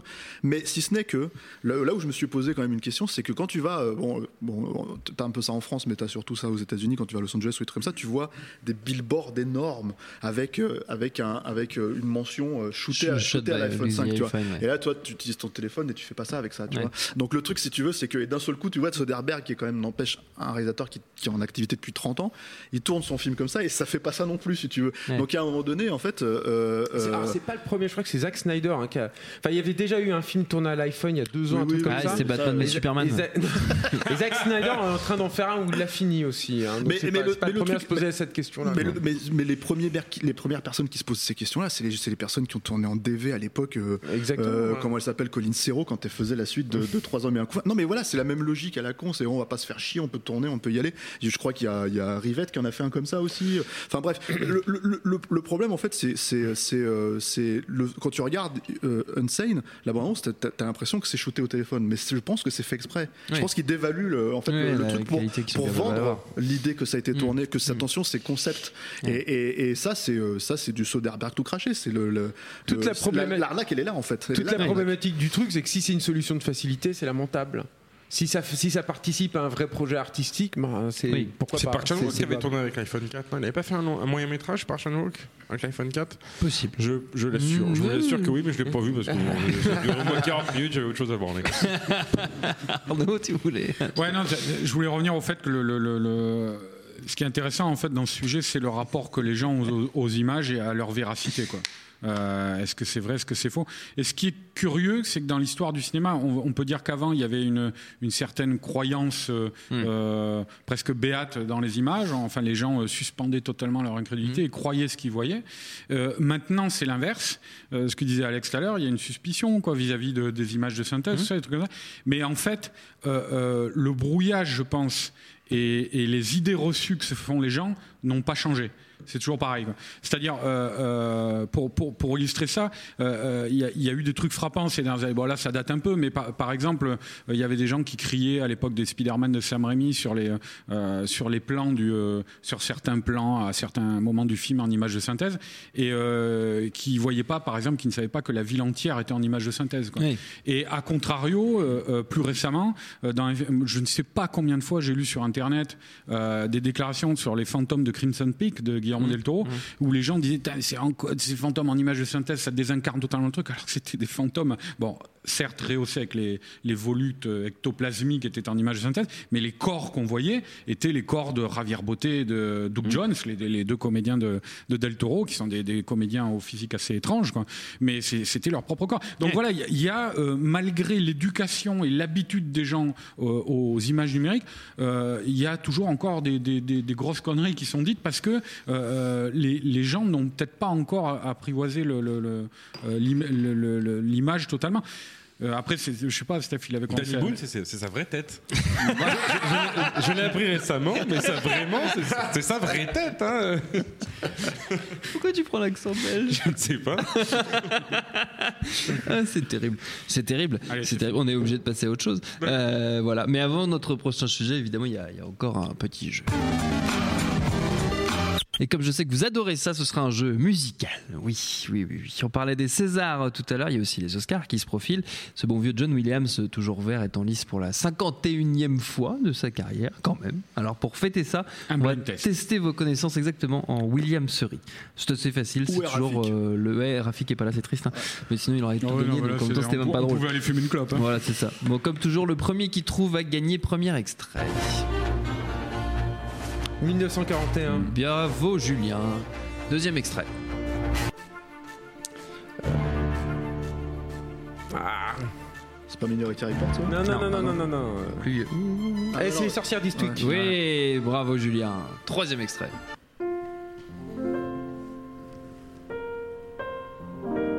C'est pas la guerre des mondes? Non. Non, non, c'est plus ah vieux. Ah non, non, c'est JFK. Ouais, JFK, bravo. Ah non, c'est Jeff JFK. Bravo, JFK, Stéphane. Quatrième extrait.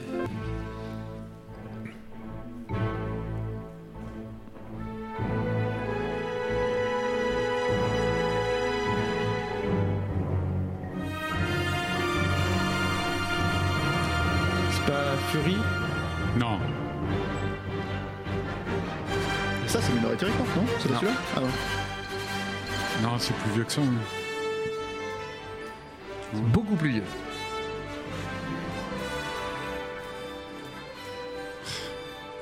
Ça fait penser à l'histoire fantastique, mais c'est pas du tout ça. Non.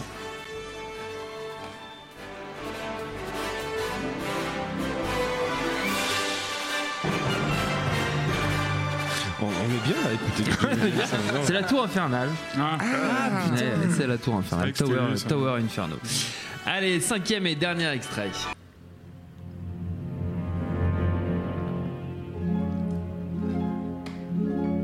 C'est- Celui-là un peu vache.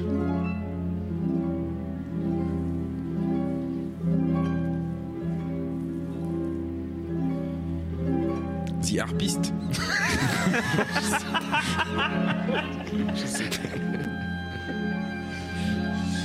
Un génie. là. Ouais, je sais pas. Ah, attendez un peu, attendez un peu. Laissez venir.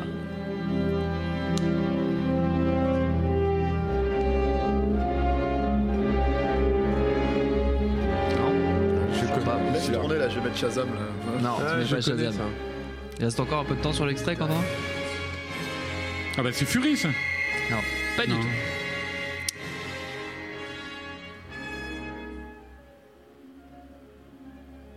C'est les dents de la mer 2. Ah putain, Mais ouais, dire en plus. Déjà le soir.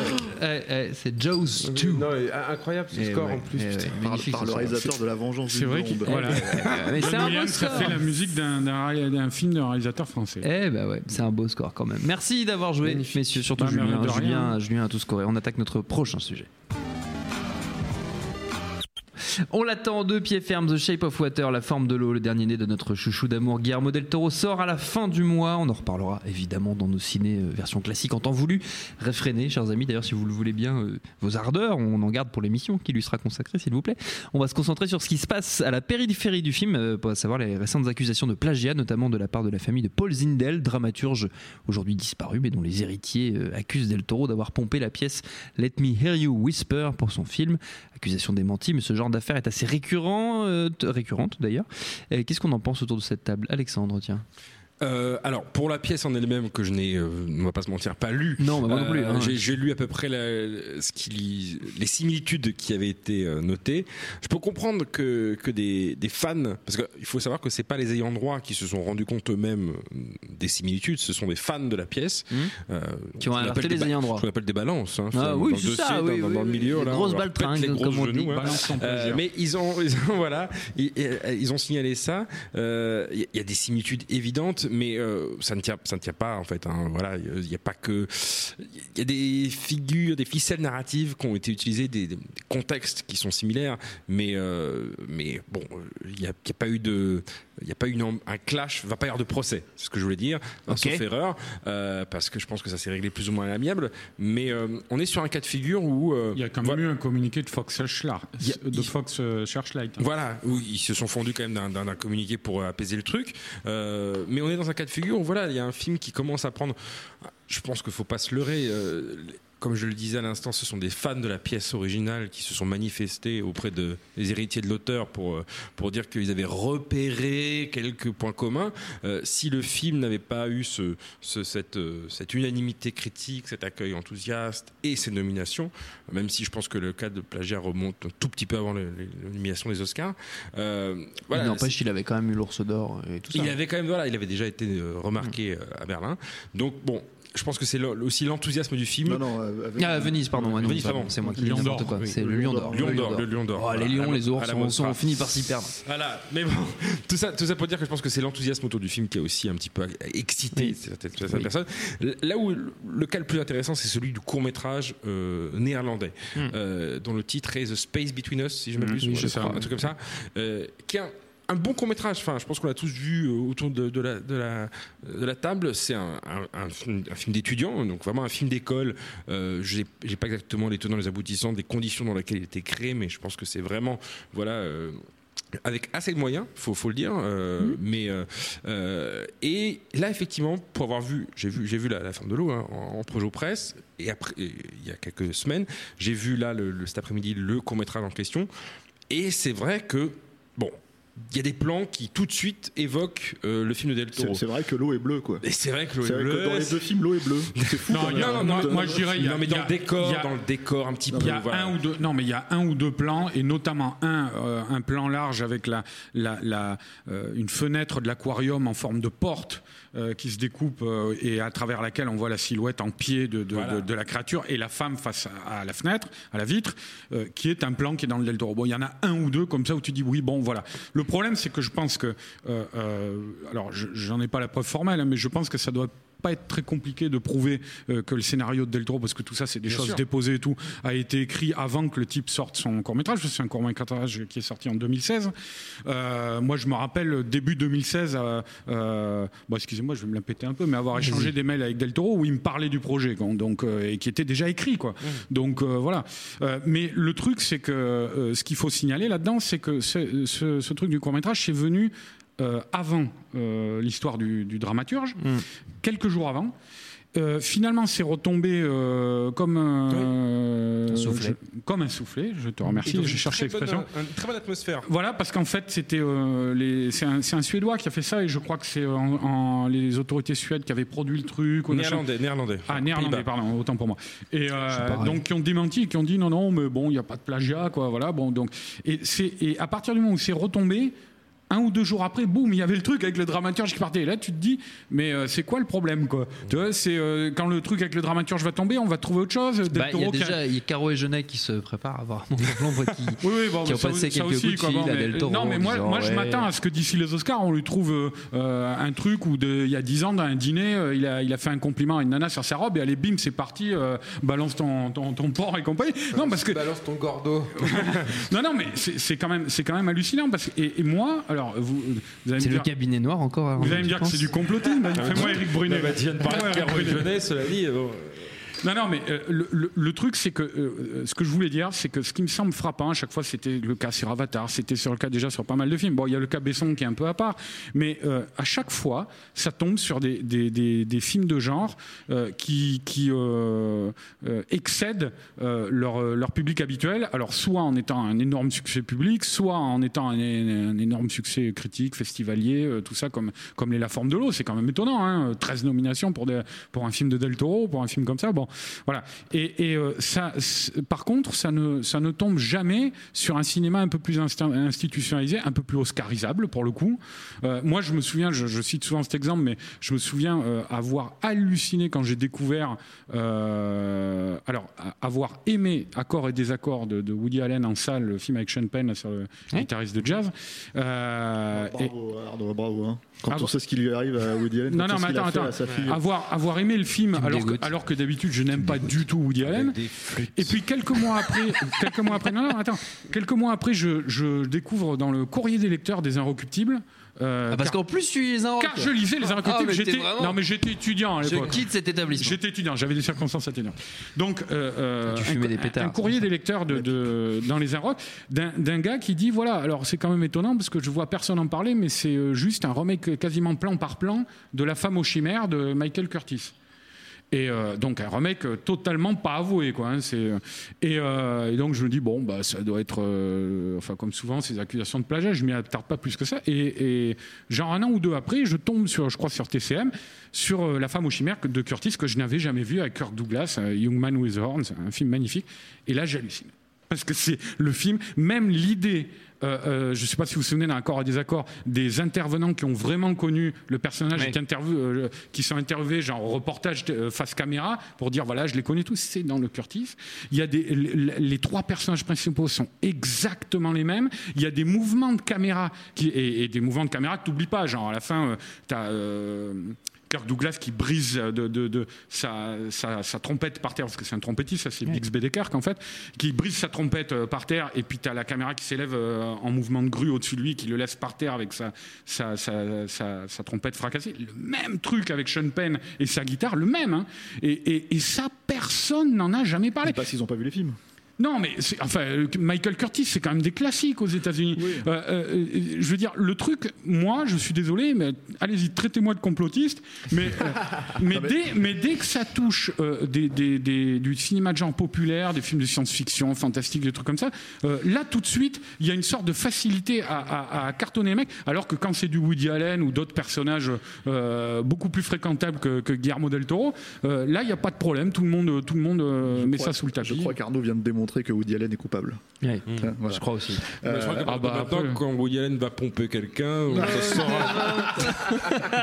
Ah, très sera bon, très dans très bon. une journée. Il est très bon, hein Ah, il, Il est est très bon. excellent, il est excellent, c'est Alexandre C'est lui qui remplace Manu Payet l'année prochaine au César. Ah oui, mais prenez-le pour les Césars, bordel Voilà. de merde On va rigoler. Stéphane, vas-y Stéphane. Pour les Ramène un peu de sérieux dans cette émission. Le truc qu'il faut aussi dire sur Del Toro, c'est que pour l'avoir vu, et, et je l'ai vu, et on l'a vu avec Julien et avec Arnaud, euh, comment dire, à l'époque, euh, quand tu le croises dans les festivals, il est souvent sollicité en fait par des gens qui lui veulent lui donner genre leur bande démo, leur, euh, leur machin, etc., etc.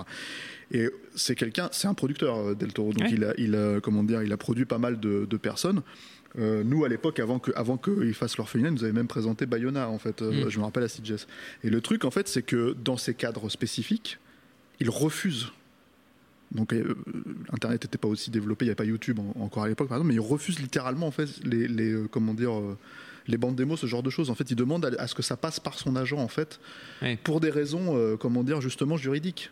Pour des raisons spécifiques. Moi, j'ai- croisé des gens, je me suis fait pote avec des gens en Espagne euh, sur- dans des festivals, euh, avec qui je suis encore en communication, qui m'ont expliqué littéralement que chaque fois qu'ils avaient un court métrage ou un truc comme ça, ils devaient passer, quand ils voulaient le montrer, eux, ils étaient aussi en contact avec Del Toro, quand ils voulaient lui montrer, en fait, il fallait que ça passe par des, par des, par des voies officielles. Vous avez Mm. un agent, l'agent envoie le truc, qui envoie l'agent à Del Toro, qui, qui lui fait Mm. passer.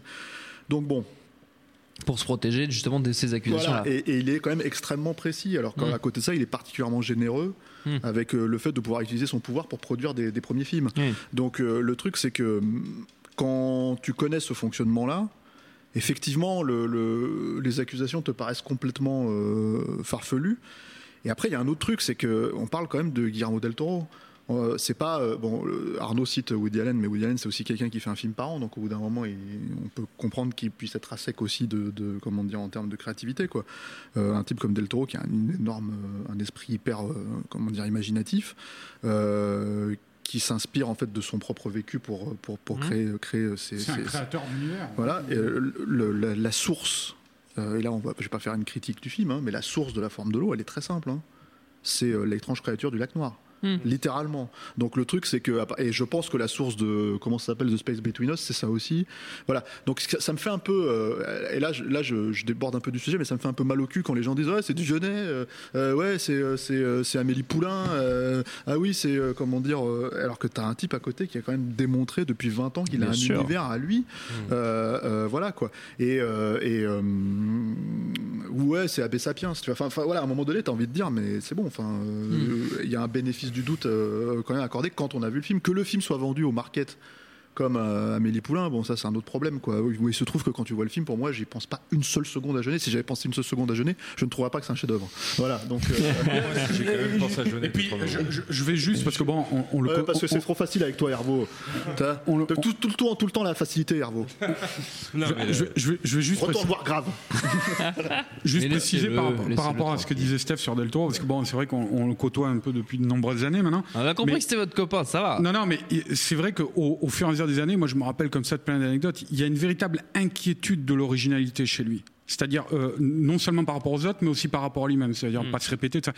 Mais moi, je me rappelle très bien qu'à l'époque de l'orphelinat, euh, il m'avait dit, euh, lui, il était producteur donc sur le truc, et on, on parle parce que c'est un feuilleton. À chaque fois que je le vois, je lui en parle de son projet de- d'adaptation des Montagnes hallucinées. Ah bah justement, on a une question là-dessus. Voilà. Jonathan qui demande si on Attends. aura l'espoir un jour de le voir. Attends, alors je termine. Et, donc je lui dis, parce que ça, ça date d'il y a 10 ans, hein, et je lui dis, oui, alors les montagnes ici, c'est en est où?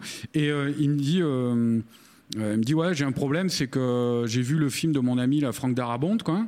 Euh, j'ai vu le The Mist. Ouais, The Mist, ouais, Voilà, et le final, ça m'a bousillé, je l'ai appelé pour l'insulter euh, direct après et tout. quoi. Et il m'a dit, ce- ce- à cause de ce connard, bon, entre guillemets, hein, Oui. cabron, la comédie, quoi, je suis obligé de réécrire toute la moitié de mon script. Quoi.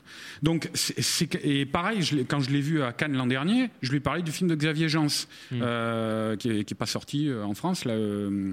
Coldskin, euh, qui met en scène une créature amphibienne, comme je sais qu'il aime ses films et tout.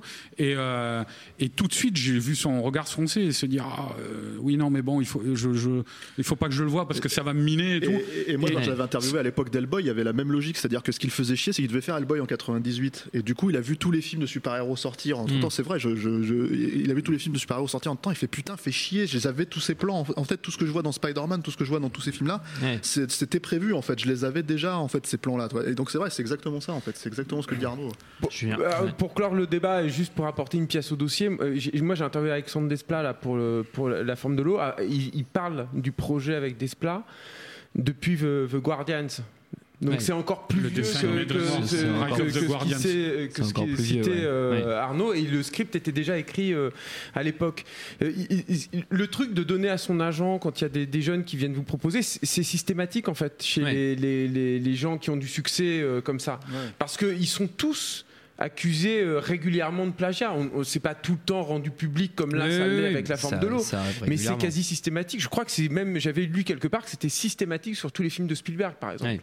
Euh, à une époque en tout cas. Quoi. Donc, donc c'est euh, voilà, c'est la poule aux œufs d'or. Il y a un truc qui sort comme ça. Il y a tellement de, de projets et tout. Forcément, il va y en avoir un à un moment qui n'a pas réussi à se monter, Mm. et on va trouver des concordances qui, qui voilà, qui vont trouver. Le, le, le Goldskin euh, ne se serait pas monté. euh, Xavier Jans ne serait pas quelqu'un de très honnête, etc. Il aurait pu lui aussi euh, euh, accuser sur certains points euh, le- le- la forme de l'eau de plagiat, etc. Quoi.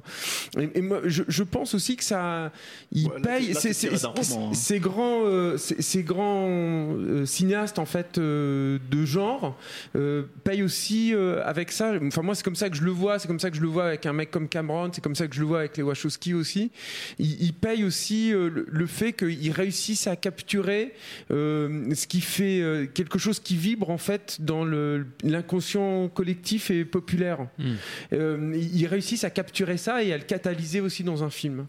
Et, euh, et- et pour moi, ça c'est la marque d'un grand cinéaste, mais c'est aussi, il le paye aussi du coup av- avec des choses comme ça. C'est dans, ça reste quand même. Je pense que si la forme de l'eau est aussi bien reçue, c'est qu'il y, y a quelque chose dans le film qui est dans l'air du temps. Il faut que ce film il arrive aujourd'hui aussi. Et, euh, et, et c'est pas simplement aussi la, la- la- le, le rat de Del Toro et tout. Il y a, il y a- il y a quelque chose aujourd'hui dans la culture mondiale qui appelle en fait la forme de l'eau. Et, c'est le et- que euh, lui, il le- il il l'a senti. Enfin, c'est un peu ésotérique ce que je dis, mais je, je Non, crois mais je vois ce que tu sincèrement à dire. ça. Si je pense que Matrix n'est pas sorti par hasard à la date où il est sorti. Mm. Et du coup, je pense que si Matrix a eu, a eu aussi son lot d'accusations de, plagiat euh, ou de, de, de copies, etc., c'est parce que il y avait euh, les, les, les Washoe avaient euh, comme ça catalysé tout un tas de, de- de choses qui étaient en train de se créer, de se former dans, dans la culture de l'époque. Après, il y a des accidents heureux aussi, pardon, excuse-moi, mais il y a des accidents heureux, c'est-à-dire que la forme de l'eau, on l'a aussi parce que Pacific Rim 2 euh, a Oui. été euh, décalé, ça pouvait, ça l'arrangeait plus, il y avait un, un laps de temps et il avait l'occasion de faire ce, ce film-là, La forme de l'eau, qu'il voulait faire ensuite, du coup il l'a fait maintenant, et donc effectivement, euh, comme disait Julien, ça tombe pile poil dans le zeitgeist et ça tombe très bien aussi. Et juste pour finir un truc, on l'a pas cité son tout à l'heure, mais euh, le- alors qu'il n'est pas crédité sur l'affiche en tout cas, et même peut-être pas dans le générique, en tout cas pas au début, mais Del Toro, depuis ces, ces histoires de- de- d'accusations de, de, plagiat, etc., a, a- a été, a clarifié un petit peu les choses sur la- le cheminement qui a mené à l'écriture du, du- du- du scénario de la forme de l'eau. Et c'est, sauf erreur, Daniel Krauss, qui est l'auteur avec qui il a fait Trollhunters, chasseur de trolls pour Netflix, c'est lui qui lui a donné cette idée-là, alors qu'ils déjeunaient ensemble, et il a optionné l'idée, donc il a payé, machin, c'est officiel, c'est carré. Euh, donc c'est même pas Del Toro lui-même euh, qui se, se- se gargarise, entre guillemets, d'avoir eu cette idée-là, même si c'est lui qui a coécrit le film ensuite. Mais il a, voilà, en discutant avec euh, un de ses amis, euh, romancier, qui lui-même dit avoir eu cette idée-là quand il était adolescent, etc. Mm. etc. Donc c'est le, propre même des idées comme ça de voyager, de euh, d'année en année, d'être réadapté, euh, réimaginé par Oui, d'autres puis ce, gens. ce que disait Julien, c'est c'est le propre des grands cinéastes d'arriver à, à prendre dans le zeitgeist, là, euh, effectivement, des, des- des- à saisir des trucs, à les magnifier, à en faire des images. Et, et- et évidemment, ben, il y a d'autres gens qui se servent aussi dans ce truc et qui en donnent des choses plus, peut-être un peu plus ou moins anecdotiques. Mais Il a tout pompé sur Splash. Voilà, c'est Ouais, c'est ça. Je, je crois que tu as tout résumé. On s'approche, euh, pour- messieurs, non, dangereusement. Pour répondre Quoi quand même à la quoi question Quoi de Oui, l'auditeur, des montagnes hallucinées. Euh, j'ai des infos. Tu mais n'iras- tu n'iras pas te coucher, Thomas. Non. Non, là, juste la question de l'auditeur sur les montagnes hallucinées. Euh, J'ai des infos, euh, comme avait dit Del Toro récemment, mais euh, je garde l'exclu pour Capture Mag bientôt. Sur Ok, Capture Mag. super, super. Vraiment bien. Non, mais vraiment bien. dit, alors le truc sur, sur le- la- les montagnes hallucinées, non mais euh, moi je l'ai pas, moi j'ai pas les infos d'Arnaud. Bah, hein, en je pense plus, alors, euh, Non, mais le super. truc, le truc qui est intéressant avec les montagnes hallucinées, c'est que nous on Mhm. était allé voir avec Arnaud il y a des années quand il était à, en- à Madrid, quand il préparait le labyrinthe de Pan, et on lui parle de- des montagnes hallucinées, on lui dit alors parce que il en avait, il en parlait déjà. Oui, bien sûr. Et il disait euh, ça va pas se faire les gars. Ouais. Ça va pas se faire. Et là, je te parle en 2000, on était en 2005, je crois, un truc Oui, comme ça, quoi. ça, ouais, doit et en fait, euh, et en fait, euh, donc on se dit bon, bon, mais peut-être dans 2-3 ans. Il me dit non, non, laisse- laissez tomber.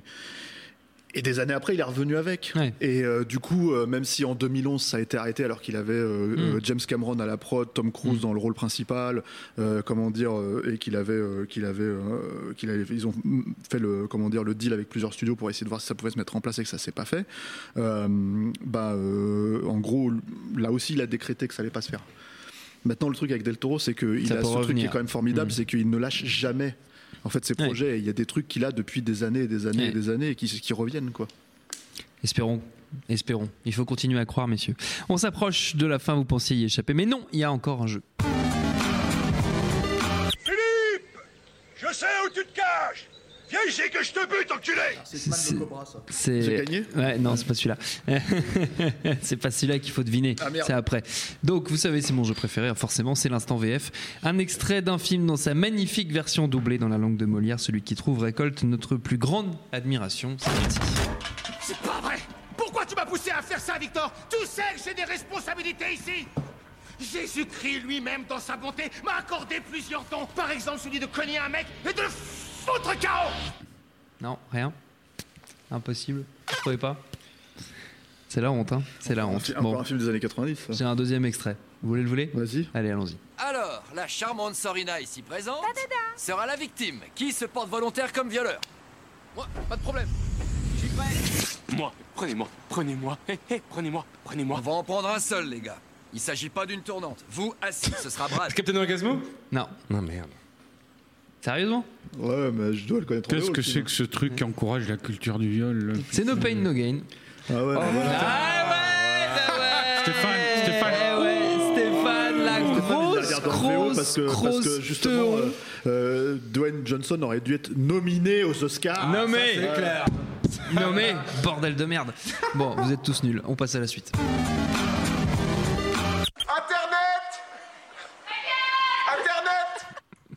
Et Eh, bien celui-là. Euh, C'est moi qui l'ai fait, donc je suis content. Euh, voilà, voilà. On va déballer les questions de nos amis internautes qui nous écoutent, nous regardent en direct euh, pour conclure, parce qu'on a- on va pas en prendre beaucoup, parce que ça fait déjà au moins 6 heures qu'on parle, donc euh, on va, ça- on va s'arrêter. J'ai très envie de pisser en plus. moment. Ouais, moi, j'ai très envie- moi, je- moi, je me lève, moi je me lève dans 5 heures personnellement, donc tout va bien. Euh, ta, ta, ta, ta, ta, Qu'est-ce qu'on nous demande? Alors, euh, Nino nous demande si c'est de l'ordre de l'impossible une suite à Jack Burton avec Russell et Carpenter à la réal en s'appuyant sur la suite sortie récemment en BD Old Man Jack. Hashtag fantasme. Euh, Carpenter, il a pas fait de film depuis 2010. Ouais. Euh, il a pas l'air de vouloir revenir Non. à faire des films. Pas Il fait trop. de la musique. Euh, voilà, il fait de la musique, il joue aux jeux vidéo. C'est pas mal, pas mal, pas Ouais, mal ouais. de musique. Ouais, ouais, ouais, c'est pas mal. ouais. Mais Et puis le- vous pouvez remater ce film accessoirement. C'est vrai. Et puis, Ouais. est-ce que t'as. Enfin, c'est pareil. vous avez envie euh, de voir ça Ouais, c'est ça. Non, pas du tout, moi, pas du tout, mais moi, c'est- Nino qui demande. toutes ces suites qui arrivent 30 ans après, on s'en bat les couilles, non? Ah oui, oui. Enfin, je veux dire, c'est son. Enfin, j'ai pas de bon exemple en fait de Blade Runner 2049. Bah si, il y avait euh, Donc voilà, la enfin, suite du 3, bébés un coup fin là, 3 bébés un coup fin dont vous avez parlé tout à l'heure, quand même. 18 ans après. 18 ans après. Ouais, c'est formidable quoi. Ouais, très Non, mais bon ouais, film. donc donc c'est un peu un problème, ce 3. genre de truc arrive 30 ans après. euh, Ah ouais, ouais, ouais. C'est, Avec le Dutch. Moi, j'y crois pas, mais, Mais bon. je, suis sûr, là dans ma tête, je suis sûr qu'il y a une suite qui, qui est pas mal. Ouais. 30 ans après, mais j'arrive pas à la trouver. Ouais. Ça doit exister. Ouais. Puisqu'on parle des suites, il y a. Bah, il y a les trois mousquetaires, mais bon, c'est en bouquin. Certes, 20 ans après. c'est vrai. C'est magnifique. Non, mais très bien, Alexandre Dumas, magnifique. Ah, Très bien, très bien, Arnaud. Euh, Clint Eastwood euh, nous demande, c'est son, c'est son nom, il s'appelle Clint Eastwood, c'est pas moi. Clint Eastwood. Clint Eastwood, voilà. Parce qu'il n'y a qu'un seul Clint Eastwood. Oui, je sais bien, je sais bien. On en parlera bientôt dans nos ciné. Euh, donc Clitis nous demande à propos de la fausse bande-annonce Dundee et devant son succès apparent, ne craignez-vous pas l'engouement soudain d'un producteur pour le sujet, la mise en chantier d'un vrai projet, comme toutes ces suites préquelles justement, qui arrivent 20, 30, mais- 40 ans après, qui n'ont pour l'heure rien donné de bon. Mais alors moi, moi je pense que c'est possible. hein. Et Ah ça oui. peut être un coup même euh, Un coup, comme, comme, euh, comme pour Deadpool en fait. On a oublié en fait comment c'est monté Deadpool. Ouais, hein. Deadpool ça a été le, le- ce qu'ils appellent le proof of of concept qui était un, un- un animatique en fait un peu, un, un peu soigné conçu par Blur Studio qui a faussement fuité sur internet. Et c'est euh, alors je sais pas si parce qu'ils ils ont jamais voulu communiquer là-dessus parce qu'ils avaient légalement ils avaient pas le droit en fait de le faire. Mm. Donc je ne sais pas si c'est la Fox qui a fait ça pour euh, pour tester l'engouement ou si c'est euh, c'est c'est le Real et, euh, et Ryan Reynolds. Apparemment ce serait le Real et Ryan Reynolds pour greenlighter le projet. Donc ce- ce- cette bande annonce ça peut être aussi Ouais. un, un montage comme ça. Bah, apparemment, c'est une bande-annonce qui est faite pour, euh, pour, euh, pour euh, vendre, euh, comment dire, enfin, c'est un spoof en fait d'une bande-annonce qu'avait fait, euh, comment il s'appelle, Paul Hogan dans les années euh, 80. Mm. Si, si, d'après si j'ai bien suivi, hein, après, de- tu, tu as peut-être plus d'infos que moi. Euh, mais en fait, il avait fait, un- il avait fait un- une pub pour l'office du tourisme euh, pour les Américains en fait pour venir en Australie et là ouais. c'est la même chose en fait c'est ça hein. C'est un truc en fait où c'est fait pour euh, pour vendre euh, l'Australie aux Américains. Je sais pas quel était le. le- Ah, j'ai vu ça, passer ce truc, j'ai cru que- que le ah, film allait regarder parce que moi je suis un grand fan de Crocodile Ah, Dundee. moi aussi, bien sûr. donc euh, le premier hein, Ça, parce que le, un coup le de- deux, le deux, ils ont un peu ils ont un peu merdé. Mais le premier il est pas mal quoi. avec les Géraldine et tout tout ça c'était- c'était- c'était- voilà. Non mais je, je vois les gueules de mes amis là sur la, sur la table quoi. donc moi j'aime bien Paul Hogan euh, de cette époque là quoi. Non mais c'est pareil encore une fois Ah non mais moi je suis, je suis après est-ce qu'on craint vraiment ça? Est-ce Non, qu'on on en a- est-ce qu'on en vraiment a, peur? est-ce qu'on Je en a rien à foutre Oui, Voilà, qui s'en fout euh, ouais. Allez, tout le monde lève la main. Euh, question pour Arnaud. Euh, outre le fait que Raboudaï nous dit Arnaud Bordas s'embellit avec le temps, est-ce que tu as un constat que nous partageons tous euh, autour de table compris. Que tu t'embellis avec le temps. Ah C'est vrai que on tu, dirait Lord Byron tu es de plus en plus niveau oui. hein, Mais je, suis, mais je suis extrêmement excité quand je te vois. Euh, mais Samurai Jack nous demande Arnaud peut-il nous parler de Manhunt de John Woo, notamment du clip qu'il a vu à Cannes? Non, Qui est bah, quelqu'un qui est assez renseigné sur Ouais. ta vie, visiblement. euh, Oui, oui, non, mais c'est- j'en avais parlé euh, dans les, les, euh, les podcasts Nos Ciné de Cannes euh, animés par notre ami David Honora, donc euh, j'ai pas grand chose de plus à dire dessus. Juste, pardon, il y a David Honora qui justement nous envoie un message, un exemple de suite, pas mal, euh, longtemps après. Ah, ah, merci David Mad Max Fury Road. Ah ouais, c'est vrai que Mad Max Fury Road, c'est pas mal C'est pas Ceci- dégueu. ce- ce- ce- ce- Ceci étant dit, Merci David. Merci Non, David de c'est ramener bon. le truc. Ceci étant dit, le truc avec Mad Max Fury Road, c'est que c'est quand même un film qui a, qui, est- qui était développé quasiment 20 ans après- avant avoir, Ouais, d'avoir ouais, été fait. ouais, Donc, ouais, bon, ouais, ouais, ouais, ouais. Non, mais là on passe quand même Et pour des gros. c'est vrai qu'on on passe pour, non, mais des parce gros on Mais sait c'est très pas bien qu'on le regarde plus Mad Max Fury Road, on l'a on a- on l'a survendu. On le vit, Hein, voilà. on le vit tous les jours, tous les jours. Qu'est-ce qu'on disait Arnaud Non, bah, pour répondre à la question, je, dis à l'auditeur de, de, Mm. de se parce que je vais pas refaire tout un speech sur les 10 minutes que j'ai vu à Cannes, mais il y a les podcasts de, euh, qui sont toujours dispo sur. Binge Audio, je pense, de, Cannes Ils le 2017, sont. Mm. qu'on avait fait avec David euh, et compagnie. Et euh, j'en parlais dedans, donc euh, voilà, qu'il aille voir. Voilà. Très bien, très bien. Très bien. Euh, Horatio Kane, c'est pas son vrai nom, nous demande qu'en pensez-vous, que pensez-vous des premières images de Ready Player One? Il me semble qu'on avait déjà parlé de ça, je sais plus, je me souviens plus. Ready Player One, premières images. C'est super Oui. excitant. Voilà, Spielberg, de toute façon, on est content. Ouais, hein. mais c'est sur- c'est c'est pareil, c'est- c'est et c'est- moi je- je- j'attends énormément de savoir ce qu'il va faire en fait de de ces citations en fait, Hmm. de, de, de comment il se positionne là-dessus, en Hmm. quoi de- du côté p- film postmoderne, Ouais. euh, surtout aujourd'hui. C'est-à-dire, moi, ce que je ne comprends pas, c'est sur Internet les réactions euh, des gens qui disent euh, Ah, bah voilà, bah alors il va faire un film doudou lui aussi. Euh, C'est-à-dire, comme toute la tendance à l'heure actuelle pour les, les trentenaires, euh, quadragénaires nostalgiques des années 80-90, ou même des ados hein, qui sont nostalgiques d'une époque qu'ils n'ont pas connue. C'est d'ailleurs le sujet du film. Euh, et, et donc, euh, euh, moi, je, je me demande comment les gens. Euh, peuvent attendre de, de- de Spielberg euh, qu'il fasse un film, je sais pas, qu'est-ce qu'il y a eu comme truc doudou là récemment, enfin, qui, qui, qui- Bah, je sais pas, 100 000 Ouais, qu'il fasse un truc à la Stranger Things. Non, mais attends, je termine.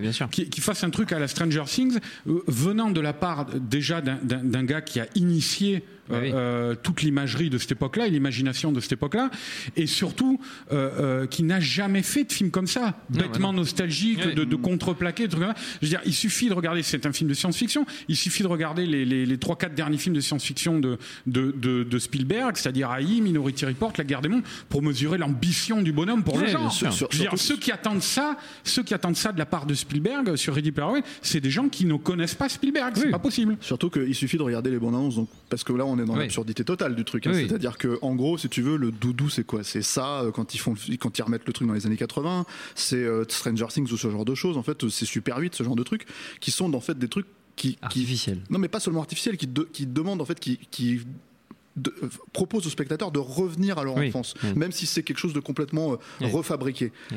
Là, en l'occurrence, ça se passe dans le futur, le Oui. film. Donc ça, c'est le premier truc. Mais moi, j'ai du turfu personnellement. Ouais, ouais, donc, ouais, euh, non mais voilà. Donc t'as, comment dire, pour toi. t'as, t'as- t'as dans le licensing du, du film, bon évidemment t'as, t'as euh, le, le géant de fer si tu veux, ce genre de choses, mais t'as aussi des personnages d'Overwatch, quoi, qui est un jeu Ouais. qui est sorti en 2016. hein. Donc faut arrêter de, de- voilà.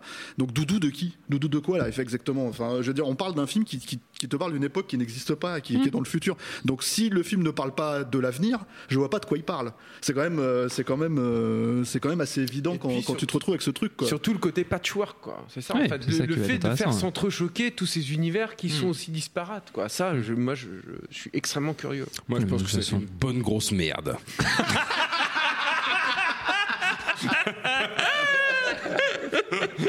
Mais euh, bon, j'ai hâte de- voir comme, un- comme un Zack Snyder, quoi. Ouais, voilà que- Je l'avais pas vu venir. C'était bien. L'art du contrepoint. Jean-Michel dénonce. Ah, c'est bien, c'est bien, c'est bien, c'est bien. C'est comme ça. Euh, on va prendre tiens, une ou deux dernières. Euh, pop, pop, pop. Léo qui nous demande que pensez-vous de la relève du cinéma coréen en termes de cinéma de genre grand public? C'est vrai qu'on a eu l'occasion d'en parler de, de ces films. euh, Je pense, pense, pense au dernier train pour Busan, par exemple, ce genre de choses. Un avis? Pas d'avis. Non, bah, le, Pas d'avis. euh, qui-. Le réalisateur qui sort son nouveau film là bientôt, Psychokinesis, je crois, ça qui s'appelle. un truc de super-héros, un peu. Voilà, qui donc qui fait quelque chose de complètement différent de de, Oui. de Busan. Et euh, c'est assez marrant moi en fait parce que j'ai regardé la bande sans euh, grimper au rideau, hein, mais euh, tu te dis que ce, en fait ce qu'il a fait avec Busan, ce qui était très intéressant, moi je trouvais dans, dans Dernier Train pour Busan, c'est qu'il prenait un genre, le film de zombies, et qu'il en faisait finalement quelque chose d'assez euh, euh, grand public, mais pas au sens forcément euh, euh, comment dire euh, édulcoré, hein, euh, parce que c'était quand même assez violent, hein, il y avait quand même des, des- Même si des- ça se passe à bord d'un Paris-Rennes, parce que c'est quand même les mêmes trains que chez nous, ça. voilà, voilà. Mais je pense que c'était surtout euh, euh, ce qui était intelligent là-dedans, c'est que c'était ça visait beaucoup l'émotion, quoi. Alors il y avait aussi de, l'hu- il y avait de l'humour, il y avait de l'héroïsme, il y avait euh, il y avait des trucs très émouvants, tout ça, c'était très panaché. Mais mais c'était quelque chose qui était beaucoup calé sur l'émotionnel. Et donc plutôt que de faire du film de zombies à la quoi, euh, le gars il a préféré essayer de réunir un public peut-être entre guillemets un peu plus pas familial, mais un peu plus grand, quoi, ouais, un peu plus euh, Mm. large euh, autour de ce genre-là. Et il l'a très bien réussi. Ce qui est étonnant avec Psycho- Psychokinesis, c'est j'ai l'impression qu'il a fait l'inverse, quoi. C'est-à-dire, euh, euh, il prend un genre qui est éminemment populaire à l'heure actuelle, le film de super-héros, et mais pour en faire quelque chose de beaucoup plus clivant et de beaucoup plus barré, quoi. Donc, euh, je sais pas. Après, on verra ce que le film aussi, hein, parce qu'on n'en voit pas des, des- des- des tonnes d'images en balance. Mais euh, je suis quand même curieux de voir ça. Mais il y a régulièrement des bonnes surprises. Et dans quelques semaines, j'espère qu'on parlera d'un film coréen qui s'appelle Battleship Island, qui est assez incroyable et qui est à la fois euh, populaire, extrêmement radical, très déstabilisant et euh, totalement enthousiasmant. Et nous Ils en fous, les Coréens, ils sont nous fous. en parlerons. Ils sont fous, c'est vrai. Et il y a des questions justement. On nous demande si on attend des choses du prochain Clint Eastwood. Eh bien, vous aurez la réponse bientôt dans nos ciné, car nous y consacrerons une émission. Voilà, vous n'aurez qu'à écouter. On va se quitter là-dessus. Merci à tous les quatre d'avoir participé à ce No Ciné Club. Merci à Quentin, la technique, à l'antenne Paris pour l'accueil. À vous de nous avoir suivis, et d'avoir posé des questions, d'avoir commenté sur Facebook, YouTube. Merci beaucoup. Binge.audio pour toutes les infos utiles. On vous dit à très vite.